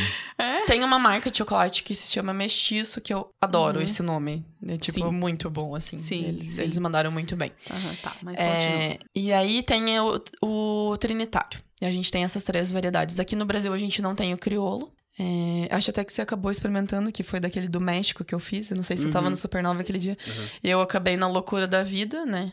Comprando algumas amêndoas de fora. E aí eu comprei uma, uma das amêndoas vieram e era crioulo. Que eu queria muito ver o que é realmente isso do cacau brasileiro não é um cacau bom. Que a Cacau gente tem essa com- visão. Com tequila já. Vi. E em shotzinho de. Né, enfim. É, a gente até entrando, falando rapidinho sobre isso, o nosso cacau ele não, é, não tem uma visão boa fora, porque quando Nossa. teve isso do lance da vassoura de bruxa, a gente continuou produzindo commodities só. Então a gente não tinha protocolo de fermentação, a gente vendia só forasteiro, era pro commodity mesmo. Então a gente não tem uma boa visão de. É um cacau que é considerado um cacau amargo. De fato, o forasteiro ele tem um, um amargor maior. Mas isso não é negativo, não. Isso pode ser Exato. trabalhado na fazenda, isso pode ser trabalhado na torre, isso pode ser. Né, de maneiras maturando o chocolate depois. Se a gente parar pra pensar, o chocolate amargo é delicioso. Então, Exato. Só que qual é o problema ruim, da né? palavra amargor? É a indústria. Quando a, quando a pessoa vem e compra meu chocolate, eu não uso a palavra amargor. Mas quando alguém fala, ah, esse chocolate é um pouco mais. Compra o meu chocolate e vai dar para esse chocolate é um pouco mais amargo. Sabe qual que é o problema? É o paladar infantil da galera. Exato. A ideia de amargo já vem aquele 70% comercial que é ruim mesmo, Brasil. Tipo, é um chocolate amargo mesmo, entende? Eu faço chocolate 80% que não, não é amargo, né? Que não é ruim. Tem o catongo, que é uma variedade de cacau que ele, ele, tem, ele, ele tem uma anomalia genética que ele é recessivo pra catequina. A catequina é um do- dos flavonoides que vem, que é aquele lance do caqui, de amarrar a Aham, boca. Então, assim, dentro da, das sementes do cacau, elas são violetas. O catongo, ele não é violeta, ele é Cara, branco. tudo isso é muito poético, é Então lindo, você, né? quando você quando você faz um chocolate de catongo, a barra fica muito mais clara. Parece que é um chocolate ao leite. E ele é muito mais suave, muito mais frutal. Então você consegue fazer um catongo 80, 90% sem aquele amargor residual, sem aquele retrogosto, é né? extremamente diferente. sim. Então, quando as pessoas usam a palavra amargo, é ruim, porque comete a indústria, comete ao, né, o sabor ruim. E aí, voltando às variedades, a gente tem essas variedades. E aí, o que aconteceu? Com a vassoura de bruxa, que quebrou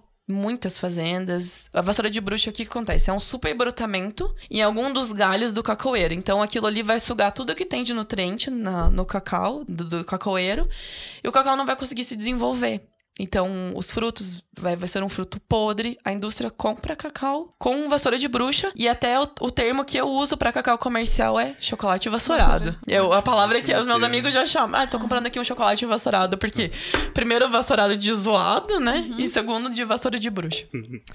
E aí, o que aconteceu? Os produtores... Ah, a gente precisa... Tem a CEPLAC, que é o Comissão Executiva do da Lavoura Cacaueira. Eles surgiram pra... Primeiro, numa parte de financiamento, quando o cacau ainda estava muito bom, antes da vassoura de bruxa. E depois eles começaram a criar clones pra ajudar os produtores. Tem... Gente, se vocês começarem a ler sobre, tem produtor que gosta da CEPLAC, tem produtor que não gosta, tem produtor que diz que aconteceram vários tipos de, de coisas que agiram de má fé pra continuar derrubando os. Enfim. É uma outra coisa muito social aqui que a gente.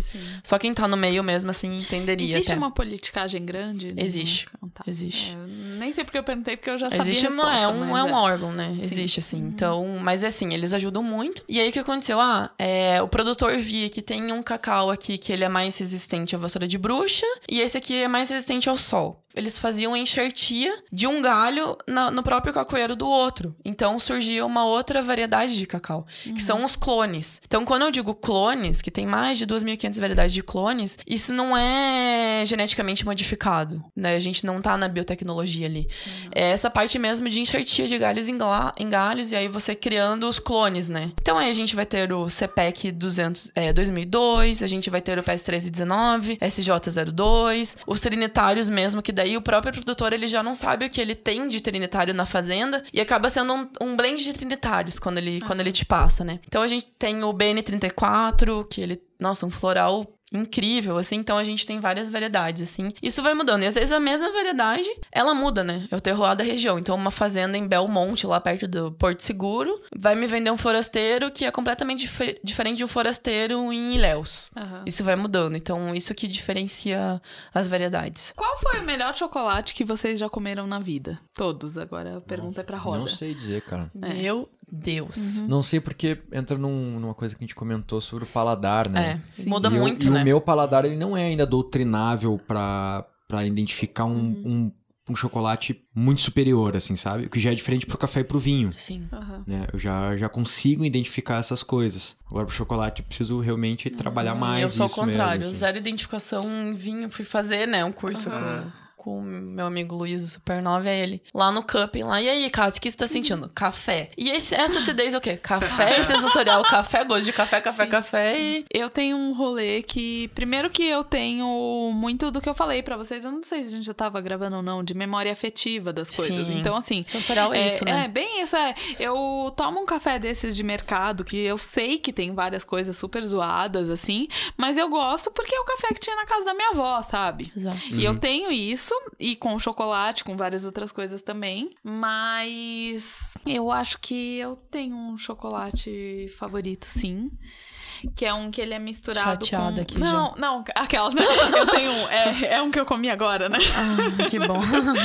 Não, mas realmente eu achei esse um dos melhores chocolates que eu já Obrigado, comi mesmo. de nada. É, Caos Chocolate, tá, galera? Podem seguir no Instagram. Vocês Assim vão não ver é que... jabá, tá, Vocês vão ver gente? que todas as fotos lá tem uma- o meu like, né? Tem, mas acabou mentira? Tem. É, né? Enfim. Não, mas é que eu gosto muito de chocolates com coisas misturadas Eu e também. Aquele, É. aquele crunch da Nestlé, quando eu conseguia, que eu não tinha conhecimento do que era. Hum, sim. Pô, flocos de arroz, aquela É crocância. Hoje eu não consigo mais aham. comer, né? É, eu entendo. Hoje não tenho mais comer, condição, sim, assim. sim. É, mas eu também foi um chocolate artesanal que, tipo, eu nem sei se tinha nome, mas era um chocolate com frutas que tinha pedaço de abacaxi. Hum, que E isso me marcou demais, assim. Eu falei, Farei nossa, muito um bom. pra você. É. Oba, eba. E agora Com vamos... Eu fiz É. semana retrasada Sim, um é que era. Peraí. Vamos escutar o Snap, É. gente. Opa. Faça o Snap aí, eu falo. Vamos ouvir. É, explica o que que é o Snap enquanto eu quero. Snap faz parte. É o barulhinho que vai fazer. Isso significa uma boa temperagem no chocolate. Hum, que delícia. Agora a gente vai fazer uma prova ao vivo de um chocolate. A gente já retoma Quero fazer o também. tema. É, peraí. Eu contei Você pode falar é, vou- qual é o pode cacau falar com a boca cheia? nesse... Assim, Posso. Nesse não. chocolate. Nesse chocolate continuar a gente vai ter um blend. Primeiro a gente tem um blend de um chocolate que são é o mesmo cacau com três torres diferentes. Que foi feito com o Luiz do Supernova. E aí eu fiz um, um blend dessas três torres num chocolate. E aí eu misturei esse chocolate com PS1319. Uma, uma das variedades de, de clones. Que é bom pra caralho. Vou comer também. Muito bom. Gostei É, mais parece desse que do que tô o da puxando bundinha. É Eu o gostei mesmo, da bunda também, mas. Sério que é é- o mesmo? Por que que eu... Me dá a impressão de Ele cai diferente também. na boca. A bunda é grossa. Isso muda. Então muda a quantidade de chocolate no... E muda. Nossa, muda. dá uma impressão diferente. Eu não Tanto é sei, que quando você compra molde. Eu não gosto de moldes grandes. Quando você compra chocolates que tem moldes grandes, barras grandes, pro sensorial é péssimo. Vai mudar. É, que e também, o- assim, temperagem. Pode ser que. Apesar que não, porque eu fiz a mesma têmpera nos dois. Eu já, Eu- já fiz, eu a- fiz um- as bundas e a barra no Eu mesmo. fiz um Gente, curso de introdução ao sommelier há pouco tempo atrás. E ele fez isso, ele serviu o mesmo tá vinho. bom, né? Ele serviu o mesmo vinho em taças diferentes. Uhum. Uma mais fechada e outra mais aberta. Nossa, cara. E isso É muda a oxigenação, incrível. né? E, cara, o mesmo vinho. Parecem vinhos diferentes. Tanto que a todo mundo errou, né? Não, esse aqui é um vinho diferente. Não, é o mesmo vinho. Vocês tomaram o mesmo vinho. Muda, Gente, muda só queria isso, que vocês assim. sentissem o cheiro.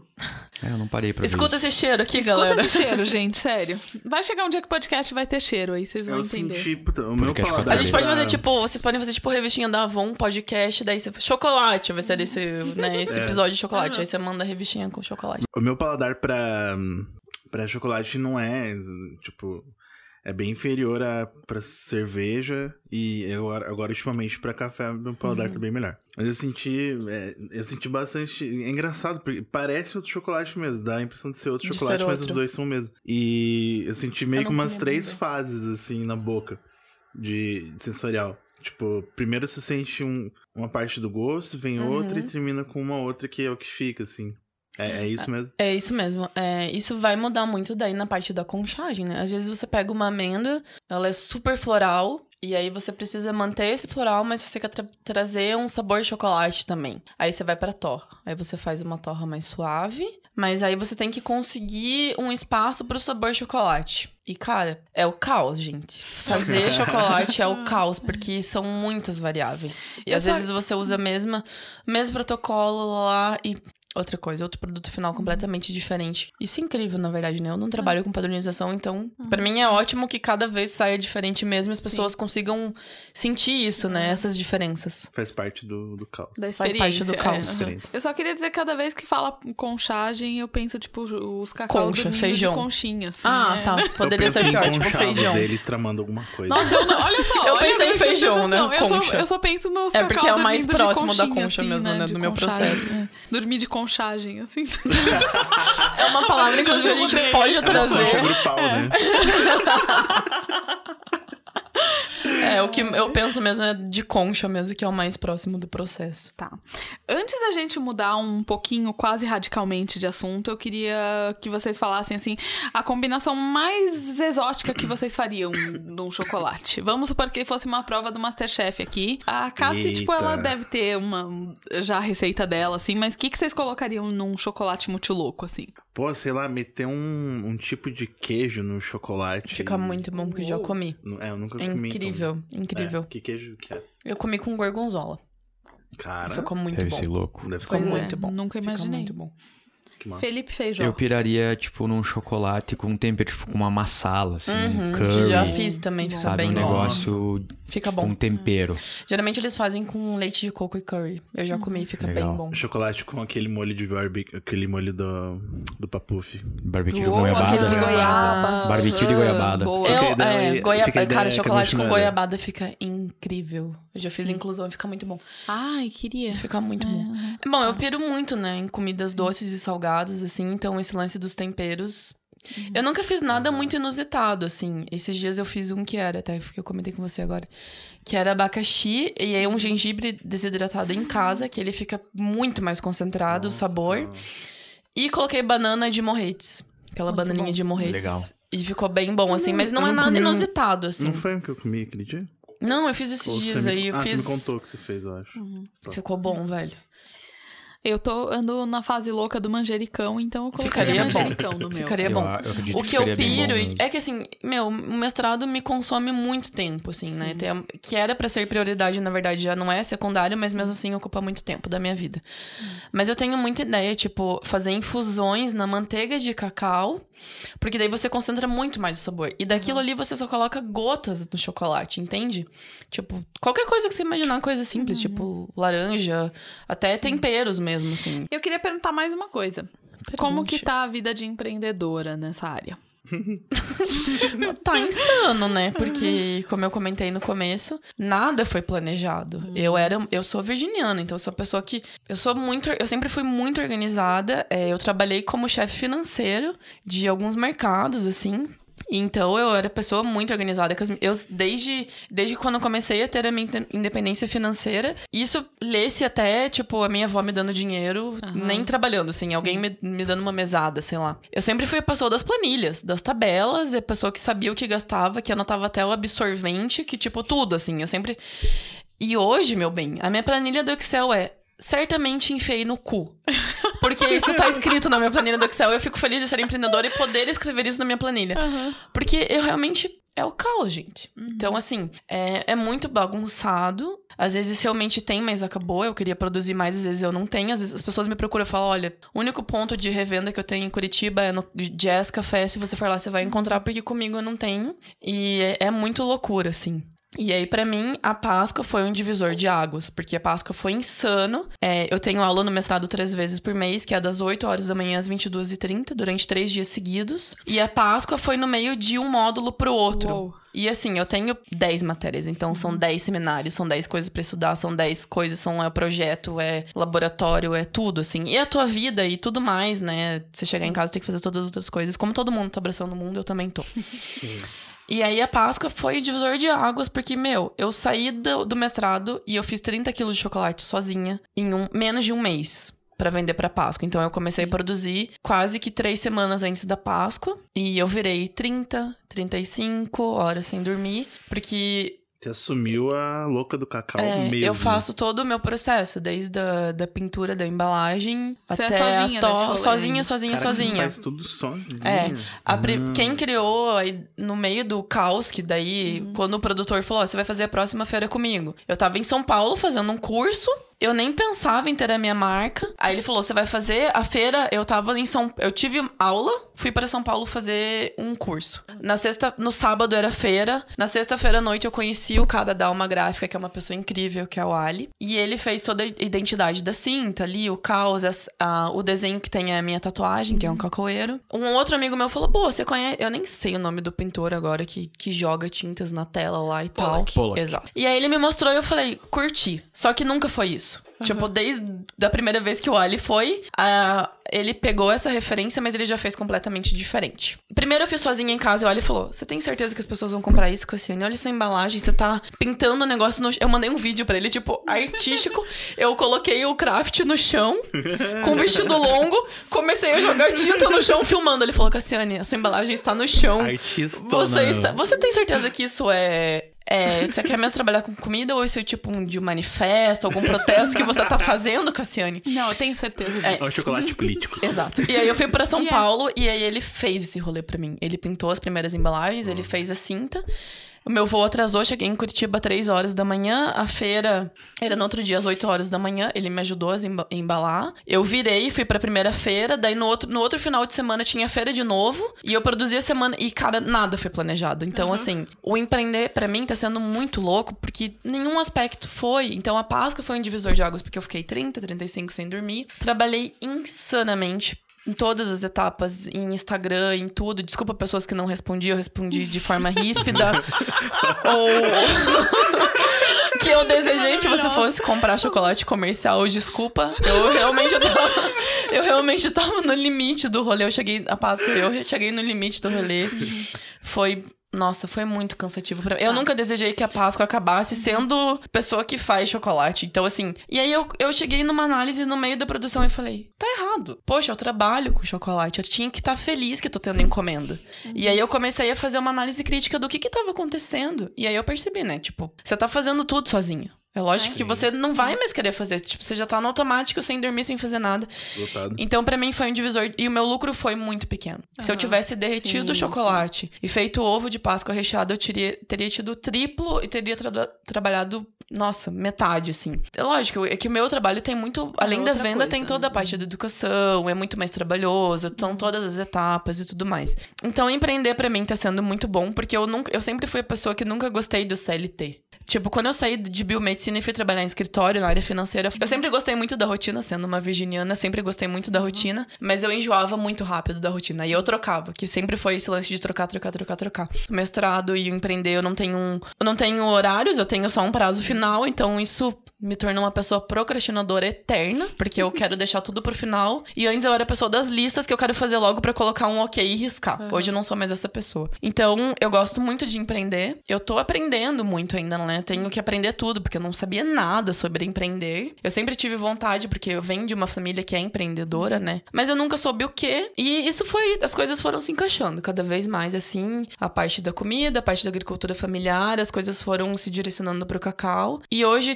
cara, são provações diárias de que eu tô no caminho certo, que eu tô fazendo o que eu deveria fazer mesmo, assim. Eu me achei de uma maneira que. Quando eu trabalhava no mercado, eu tinha que trabalhar de domingo a domingo, feriado a feriado. Eu trabalhava numa rede de supermercados que é da minha família. Era insano e eu ficava putaça que eu tinha que trabalhar domingo. Hoje eu trabalho 18 horas por dia, eu trabalho. Não existe mais feriado, sábado, não existe mais. Eu Todo conf- dia a dia, assim. Eu confesso que quando o Paulo falou sobre você, assim, a primeira coisa que eu pensei. Eu sei que eu tô estereotipando a minha raça, inclusive, né? Mas eu pensei, com certeza, ela, tipo, é uma publicitária ou designer que cansou de tudo e foi fazer chocolate, sabe? Foi viajar, viajou o mundo por certeza. fazendas de é, tenho cacau. certeza, é, que, tipo, você foi, você foi, sei lá, pra África, tipo, por Sim. exemplo, e descobriu o cacau por lá. Aí você voltou e resolveu mudar tudo e fazer isso. Assim, eu fiquei bem Uhum. surpresa quando eu li que você tinha feito bi- biomedicina. Quando eu stalkeei tudo, né?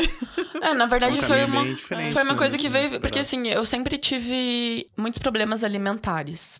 Então, sempre como passo mal, como passo mal, nunca consigo absorver nada. Então, assim, aí da biomedicina eu queria poder aproveitar a minha faculdade de alguma coisa. Eu, eu sabia que eu, eu queria fazer nutrição. Por mim mesma, assim, sabe? Pra ajudar as pessoas, que eu sei que, cara, as pessoas não veem, por exemplo, intolerância à lactose como uma doença. Sim. Ah, só vou cagar aqui, tá tudo bem. Não é, entende? Só- Foda isso, né? é muito, é muito mais embaixo. O buraco, de fato, o buraco é muito mais embaixo.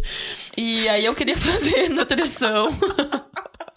e aí tudo foi vindo, assim, né? Tudo foi vindo, o mestrado, daí a agricultura e o cacau. Então, assim, as pessoas que eu conheço, tudo, assim, gente, vocês não têm noção como as pessoas surgem na minha vida. É, é bizarro, assim. Eu, com- esse meu amigo que passou o contato do cara que trabalhava num pós-colheita de cacau. Imagine, de um cara que trabalhava num pós-colheita de cacau pra chegar nisso, pra daí eu pegar minha mochila vamos pra Ilhéus e aí sair da zona de conforto e ir pra uma área que eu não tenho conhecimento nenhum. Então, às vezes, até tenho uma dificuldade de não sair da área da alimentação, mesmo que eu sempre tenha gostado muito de cozinhar, mas assim, não ter uma noção de uma engenharia de alimentos, né? De uma composição. De... Eu entendo de cacau, pouco, né?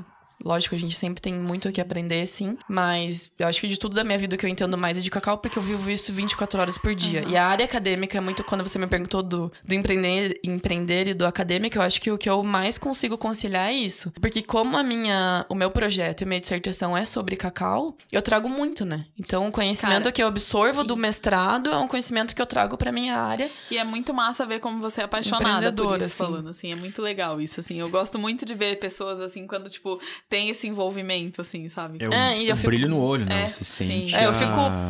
O tesão, você fala com muito uhum. tesão é. disso. Né? E você faz, você torna isso entendível para qualquer realismo mortal, né? Você começa, você explica, você se preocupa, né? Você tem essa cuidado em, em, explicar de maneira mais sucinta e entendível possível, assim. Isso é muito massa, é bem bonito isso. Uhum. Né? É. E eu acho que é, é, o trabalho que você falou da educação. Você está fazendo Exatamente. a tua parte já. Exatamente. Né? De colocar essa cultura dentro do, de cada pessoa e aquilo que a gente falou meia hora atrás, é um passinho de formiga Exatamente e, cara, não dá para desistir, né? É um nicho, né? Então, até voltando à pessoa que me procurou para revender no aeroporto, ela falou, pô, não posso porque link tal a pessoa vai preferir. Aí eu falei, cara, agradeço muito o contato, pelo interesse e tudo mais, mas de fato é isso. É, eu, é, seria, eu não tenho como competir com a Sim. indústria, né? Daí eu falei tudo isso que eu já expliquei para vocês, né? O valor não tem nem como. E aí eu até fico meio chateada, lógico, é, a gente acaba julgando, né? Mas assim, as pessoas que entram nisso isso deve acontecer no café, isso deve acontecer na fotografia, isso deve acontecer em todos os lugares que as pessoas veem uma oportunidade de negócio e elas, elas querem ver aquilo como um nicho, né? Elas uhum. começam a trabalhar naquilo como um nicho. E eu fico chateada quando as pessoas entram no, nesse, nesse lance do chocolate da amêndoa barra por ser um nicho. Porque cara, é muito além. É um produtor que tá ali, entende? Sim, é um é. produtor que tá no cuidado diário da colheita. Não é tipo uma vida. Não é, é uma vida, é tudo. Ali. É uma cadeia assim, gigantesca é. que a gente precisa escalonar. A gente precisa escalonar a valorização do produtor, porque cada amêndoa, ela é um patrimônio genético, entende? Eu não sou nada. Quem é muito grande, quem é muito são os produtores. São as pessoas que estão lá no SIC trabalhando o dia inteiro. São as Mas... pessoas que trabalham, que nasceram em Ilhéu, são as pessoas que vivem essa cultura do cacau, até foram prejudicadas, né? Sem, sem pensar pensar na, na justificativa do, uhum. do crime ambiental do, da vassoura de bruxa. Sim. Mas querendo ou não, pô, destruiu pessoas, destruiu a economia, né? Pessoas que dependiam daquilo, querendo ou não. Então, é muito além de um nicho de mercado, assim. E aí, quando você é picado, né? E você começa a trabalhar e você trabalha com paixão, você, é muito além, assim. Você, eu trabalho hoje 18 horas por dia, contando o mestrado, contando, né, o chocolate mesmo. E eu tô felizona, cara. Eu tô, uhum. tipo, realizada, assim, que eu não consigo precificar as coisas. Sim. Eu tenho esse problema. E deixa eu perguntar um negócio. Você gostaria de ser grande nessa área?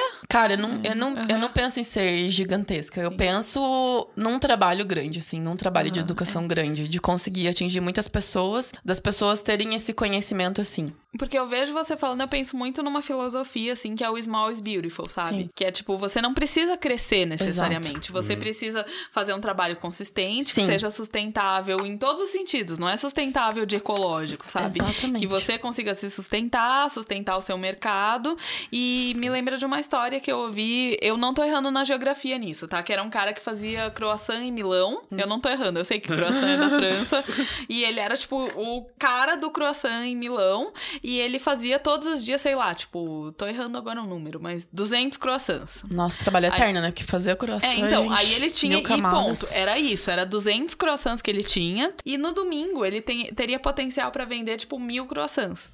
E ele falou: Não, eu não quero vender Sim. mais do que isso. Sim. E todo mundo falava: Mas você tá perdendo dinheiro e não sei o que. E ele falava: tá, tudo bem. É, as pessoas é, eu, muito isso. Eu já né? tenho dinheiro suficiente, eu não preciso de mais dinheiro, sabe? E eu gosto muito dessa filosofia. Eu acho que às vezes as coisas têm um caminho melhor. E você falando da Páscoa, eu pensei muito nisso, assim, Exato. que tipo, eu não imagino você. Eu tenho uma amiga que ela trabalha com turismo, ela tem uma agência de turismo no Chile, e ela sempre, tipo, fica numas assim que ela come... quando chega a época da temporada, ela fala: ah, eu agradeço muito de ter pessoas me procurando, pois não é. sei o quê. Mas eu não quero, sabe? Tipo, eu não quero virar CVC, né? Exato. Exato. É, Então, é isso que eu é, digo, isso- tipo, eu não, me, eu não me imagino sendo grande, mas eu imagino um trabalho grande nessa parte da conscientização, assim. Atingir muitas pessoas. Mas, voltando Uma a responsabilidade tua. Exato. tendo esse exato. conhecimento, De né? conseguir. Meu, quando a pessoa compra meu chocolate, ela, ela tem que saber que aquilo é um pedaço de uma história. Que, tipo, muitas mãos passaram por aquelas amêndoas de cacau, Uhum. entende? Tudo, assim, todas as etapas do processo foram pensadas, as pessoas que estão envolvidas naquilo. Ela tem que comer um pedaço de, de história mesmo Que ali, sabe? Ela isso. tem que ter essa noção. Só que quando eu digo que a Páscoa foi um divisor de águas, pra mim que sim. E aí, quando eu conheci um amigo meu e tudo mais, é, eu consegui entender que é possível você fazer o que você ama e você cons conseguir sobreviver daquilo sendo justo, entende? E eu não tinha esse pensamento. Quando eu comecei a trabalhar, eu falava, cara, mas eu pagaria por isso? Mesmo sabendo todo o trabalho, tipo, é caro pagar isso num chocolate. Mas não caro de ser um preço caro, mas ser um, um- é caro de eu não poder pagar. É tipo assim, não conseguir pagar 15 reais numa dúzia de ovos orgânicos, entende? A gente sabe que não é caro pelo trampo. Mas é caro, às vezes, você tirar do teu bolso pagar aquilo ou pagar 35 reais em 250 gramas de, de café. Não é caro pelo trampo, mas você não consegue sustentar aquilo. Então eu, tenho- ficava é. muito nisso no chocolate, assim. Então, mas assim, eu não conseguiria sobreviver com o que eu tirei na pá, se eu tivesse que sobreviver. Então hoje, o que, que eu busco? Conseguir de uma maneira é, sobreviver disso também e conseguir fazer o lance virar. Não ser, nossa, uma multinacional, ser uma parada cabulosa, exploração, sei lá, vender muito. Não, não é essa a ideia. Mas conseguir o mínimo, tipo, pra viver, tá ligado? e, tipo, con- conseguir educação e tudo mais. E a gente precisa do mínimo, senão a gente também não consegue fazer o trabalho de educação, né? A gente, é, tem tipo que uma cadeia, né? dinheiro, Não adianta. A gente tem que Exato. estar. é foda a gente não querer ser do rolê da grana e a gente não ser. Não, mas a gente, Mas a gente aprender a ser, né? E aprender a ser com as coisas certas. É Exato. isso que a gente precisa. É sabe? ser o De- justo, né? Sim, É o exatamente. justo, é o justo, não uma E- exploração. Ah, eu tô muito puxa-saco, eu sei disso, mas tudo bem. né? Mas assim, vendo a qualidade do teu produto, a paixão que você tem, cara, tipo, vai ser um pulo pra você conseguir isso, assim. É, né? Esse é o preço, né, na É o verdade. preço. É, existe pouquíssimas pessoas que se preocupam, têm essa preocupação do que eles estão passando adiante. Exato. Né? Eu, eu- como chefe de cozinha, cara. Ah, tem chefe de cozinha que ganha muita grana porque, porque o cara ali simplesmente ele deposita todo o amor que cabe dentro Sim. dele na, num único sim, prato. Sim. E ele faz diversos pratos no dia. Mas ele deposita diferentemente o amor em cada prato. É o que você faz com o seu chocolate. Então isso tem que ter preço. Sim. É o amor e Sabe? caos, né? É. É isso. Às vezes as pessoas falam pra mim, cara, você nunca vai conseguir crescer pintando suas embalagens, embalando uma a uma, é, temperando da maneira como você tempera, blá blá blá. E aí eu falo, cara, mas eu não quero colocar alguém pra fazer Não, isso. mas, cara, tipo, é- porque não é vai ser a mesma crescer. coisa, Exatamente, entende? exatamente. Eu sempre, tinha, eu sempre tive uma discussão muito grande com meu avô, porque meu avô falava: você tem que estar no mercado da hora que o mercado abre a hora que o mercado fecha, porque nenhum funcionário vai fazer o que você faz. E eu não entendi aquilo. E hoje eu entendo. Tipo, se eu colocar meu irmão pra descascar o cacau, pra mim não vai ser a mesma coisa. Entende? Mas assim, é, como você conseguir aumentar isso, né? Essa produção, assim. E se é necessário também, né? Aí você, eu acho que você tem que começar, talvez, diversificar, né? A maneira como você trabalha, e você começar a pensar nas etapas e você começar a automatizar o tempo, assim. Hoje, eu sei que se eu não tivesse mestrado, eu daria com. Eu não seria uma multinacional, até porque pra- eu não quero. Quanto falta pra acabar teu mestrado? Eu consigo qualificar a partir de dezembro, né? Que Ah, dá tá. 18 Ah, meses. Tá, tá aí, tá Eu tenho tá aí. muitas ideias, eu tenho muitas coisas que eu penso de receitas, de coisas que eu queria Porque a- fazer e blá tua blá é super recente, né? É, Então, não tem um ano, né? A minha marca Aliás- surgiu em dezembro, né? Uma pergunta de branding agora. É, a sua marca se chama Caos. Exato. É, em algum momento te passou pela cabeça o cacaus, alguma coisa assim? Não, Saiu nenhum disso? momento. Ah, tá, não, porque eu fiquei muito com isso na cabeça. E assim, até o caos isso. foi Aham. assim, é, contando a história, né? Já na situação de criar a marca, né? Aham. Que eu, tá, vou, vou nessa feira com esse produtor, preciso de um nome, ok. Tentando fazer algo planejado. Eu tive uma semana de tentar planejar algo, ok. Aí converse, eu sempre pensava em algum, algum nome que me remetesse esse lance da agricultura familiar. Eu pensei, porra, utopia é um nome massa, né? Porque utopia a gente consegue ter aquela idealização de uma sociedade justa, em cima de, de ideais justos, de, de leis socioeconômicas justas, de uma maneira que é o lance da agricultura familiar, né? Ser uma, uma coisa justa em todas as esferas ali. Aí eu pensava muito em utopia, um dia eu conversando com um amigo no almoço, e a gente falando, falando, falando, ele falou, meu, e ele convivendo comigo, sabendo como eu sou, ele falou, isso é o caos. E eu falei, caralho, é isso. É isso, É isso. Obrigada.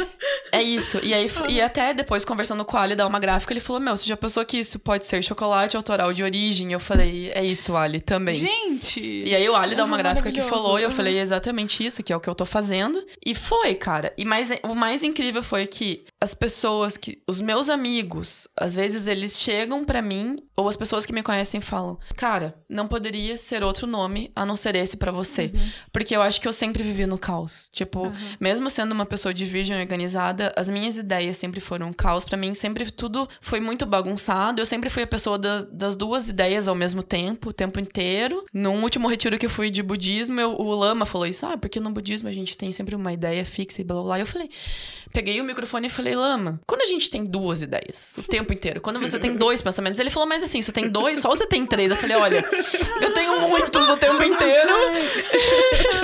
Então, assim, as pessoas que me conhecem, elas falam, não poderia ser outro nome a não ser esse pra uma coisa sua. Então, eu acho que o ego que eu não que eu nunca tive na vida, que eu nunca, eu sou uma pessoa que tem autoestima muito baixa, então assim, eu nunca tive esse ego. Mas eu vejo que tudo que eu no ego no sentido assim de todos os ideais que eu queria ter pra uma coisa, todas as coisas que eu acho que eu juntei a vida inteira de ideologia e tudo mais, tá no caos assim.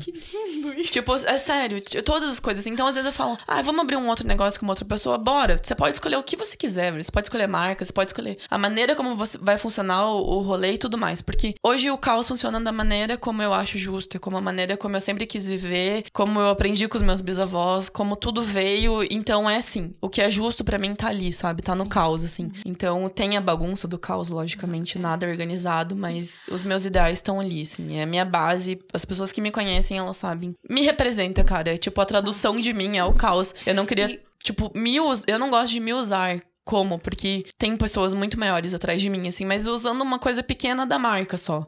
Seria eu, assim, né? Não, não entrando no chocolate, na cadeia produtiva do cacau, mas a marca seria eu. E define aí rapidão caos. Eu acho que isso tudo que eu acabei de falar, assim, é, é, surge comigo. né? nesse primeiro momento, eu sendo o caos, porque eu sempre fui o caos. E segundo, você trabalhar com cacau, porque é, vem do produtor, é um terroir diferente, é, são várias variedades ali, várias de cacau, variáveis no, em todo o processamento do chocolate, e você nunca saber o que, que você vai ter no produto final. Eu, pelo menos, não sei pessoas, chocolate makers ali, experientes de, dos Estados Unidos, se vocês conseguem provar uma amêndoa e falar, isso tem gosto de violeta, isso tem isso, isso, isso, o chocolate vai ficar assim, se eu fizer uma torra assim, assim, assim.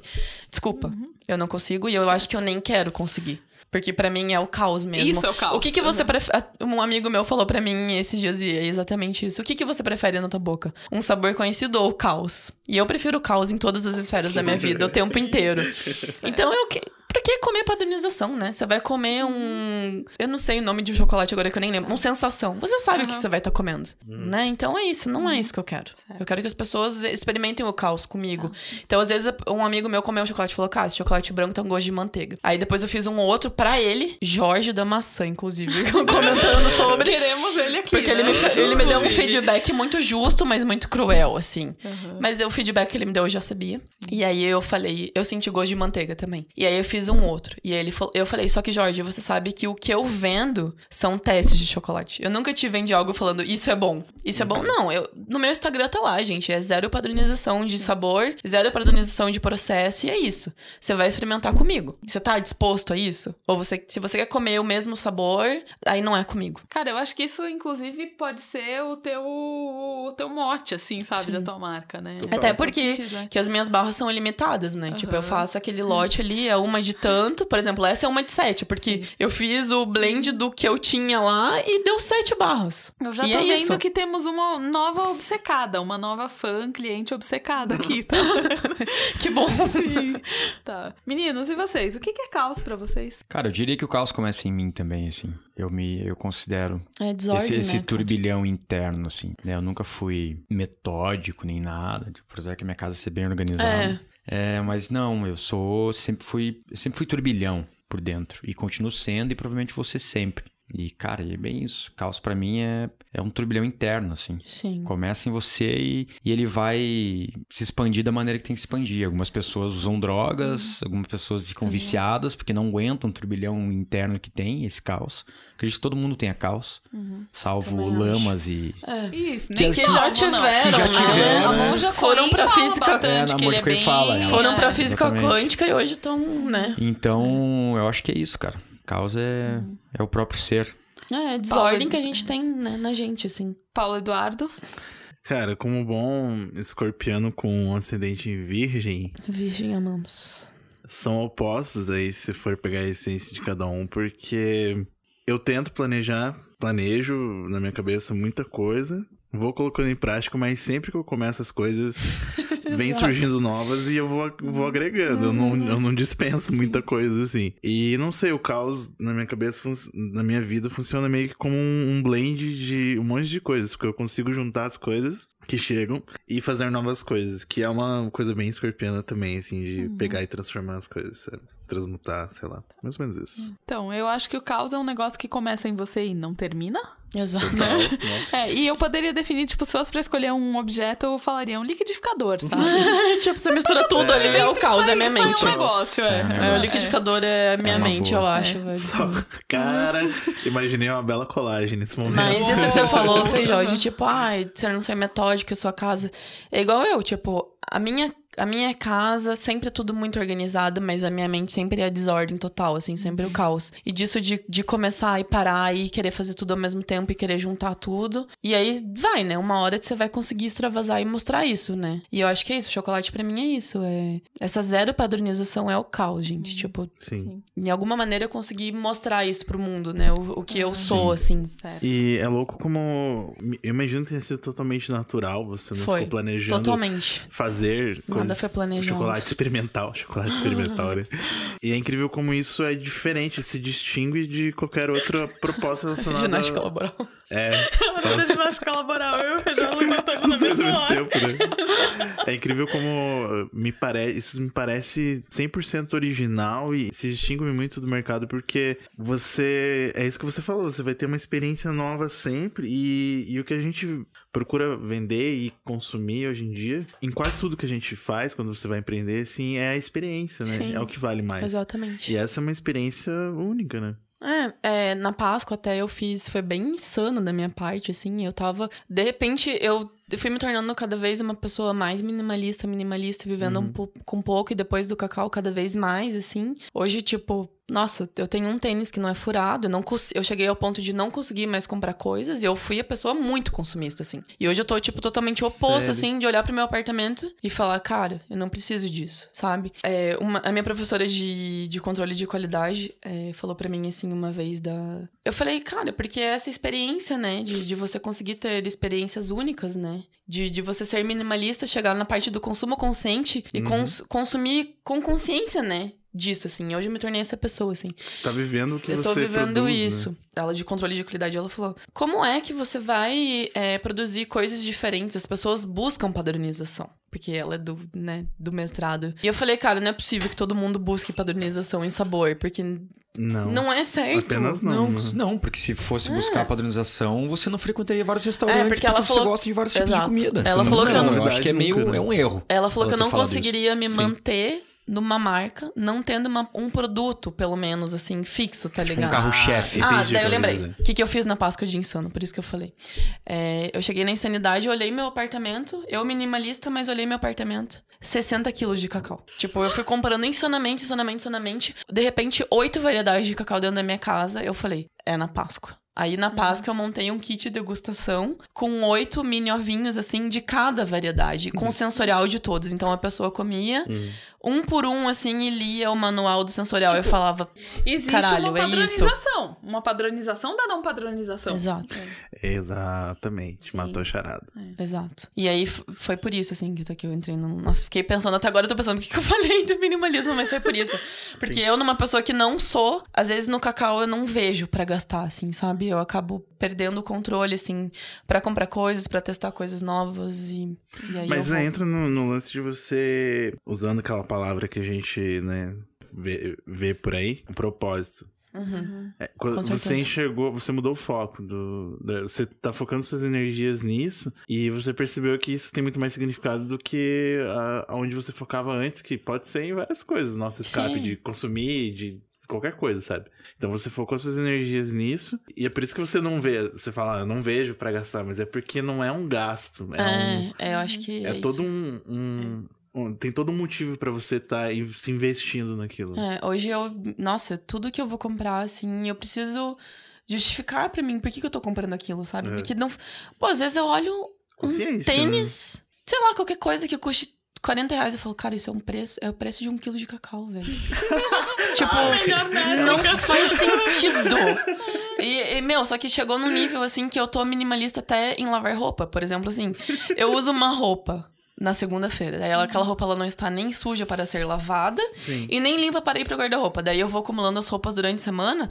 Na sexta-feira eu estou usando a combinação das roupas que não estavam sujas. Então, tipo, tá ridículo já pra mim, assim, sabe? Tipo. Eu, Isso é Esses dias eu ouvi um negócio que eu achei muito massa sobre isso de roupa. É, e eu tenho feito isso, inclusive. Assim, quando a roupa não tá suja, eu uso no dia seguinte. Sim, gente. Vou pro trabalho Sim. com a mesma roupa? Vou. Vou, acho ótimo. Que, que as pessoas olhem e pensem, nossa, a menina né? repete a mesma roupa. Acho ótimo. É. o lance de, de você ter consciência do que você tá comprando e você tá consumindo, né? E o lance de você trabalhar com cacau e você trabalhar com, com coisas artesanais, eu acho que te- me trouxeram isso, assim, de, de começar a criar essa consciência de eu preciso disso, é, quem tá por trás disso, quem fez essa roupa, da onde veio isso.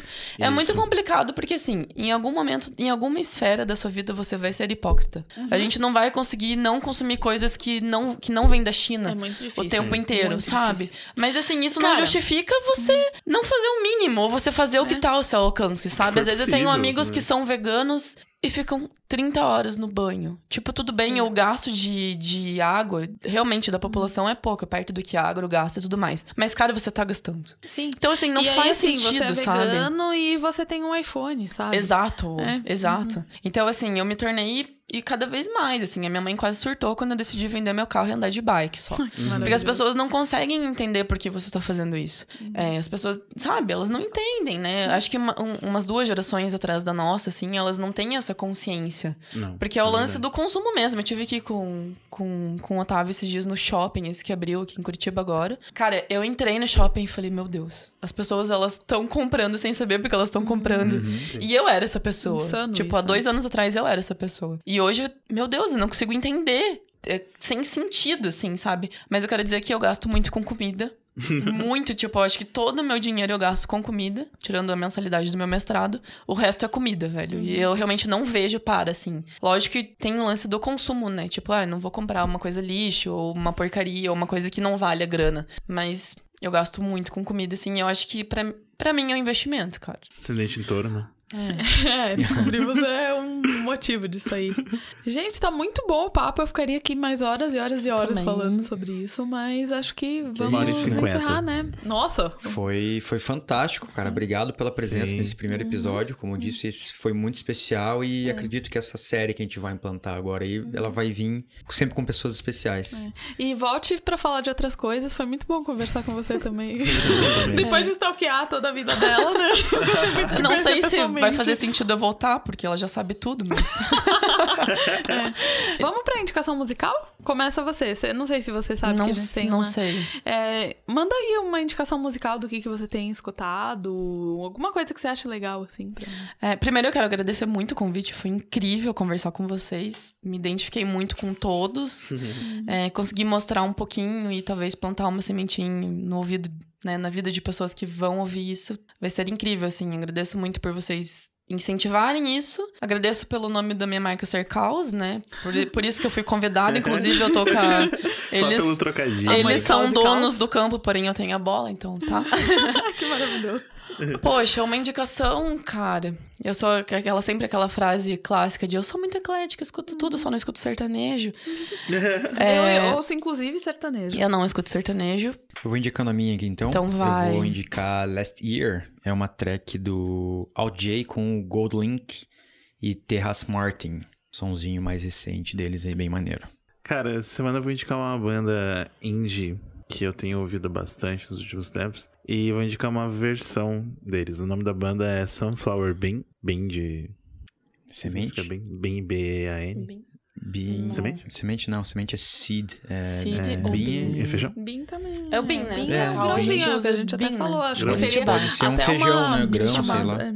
Então fica aí Sunflower Bean. Vou indicar uma versão que eles fizeram pra música do Neil Young, Harvest Moon. Cara, essa pessoa que eu não consigo escolher uma Maravilhosa. E, enfim, tem outras coisas muito boas deles, mas fica aí essa dica. Eu queria indicar uma música do Machete, mas eu não vou fazer isso. Eu tava torcendo por Porque, isso. então eu vou, porque eu tô mandar. viciada no, no- na playlist deles do, do Psicodália. E tem uma música que eu gosto muito, que é a Gogô na Go, que, tipo, muito mesmo me fez procurar o que é o tal do Agogô na Go, tentar entender Uhum. letra. E eu gosto muito dela inteira, assim. Puta É. que pariu. Que bom Ainda que bem você que é uma música brasileira, porque eu tava, tipo, ficando agoniada de não ter Não, brasilidade. eu sempre indicar eu sou- dou o nome do, Ca- do Caetano Veloso, mas aí eu fiquei, ah, velho. É bom também, é bom mas. também, aham, é. Enfim, a minha indicação é Akua Naru. É uma rapper estadunidense, Hum. tipo, muito foda. Pesquisarei. Muito foda. Repera, Pesquisaremos É. todos. repera. Isso aí. Então, É isso, É minha isso, então? gente. Muito É obrigado pela audiência de todos vocês. Nos encontramos em breve. arrobas. Obrigado. Quem quiser me Arroba. seguir nas redes, meu arroba é eufefeijó. eu sempre esqueço o meu e é só o meu nome. Isso me dá uma vergonha de existir, mas, tipo, Camila Nicoleles. o meu é, o profissional é Caos Chocolate e o meu pessoal é Dalmora Underline K. Minha arroba é Cadê meu disco voador?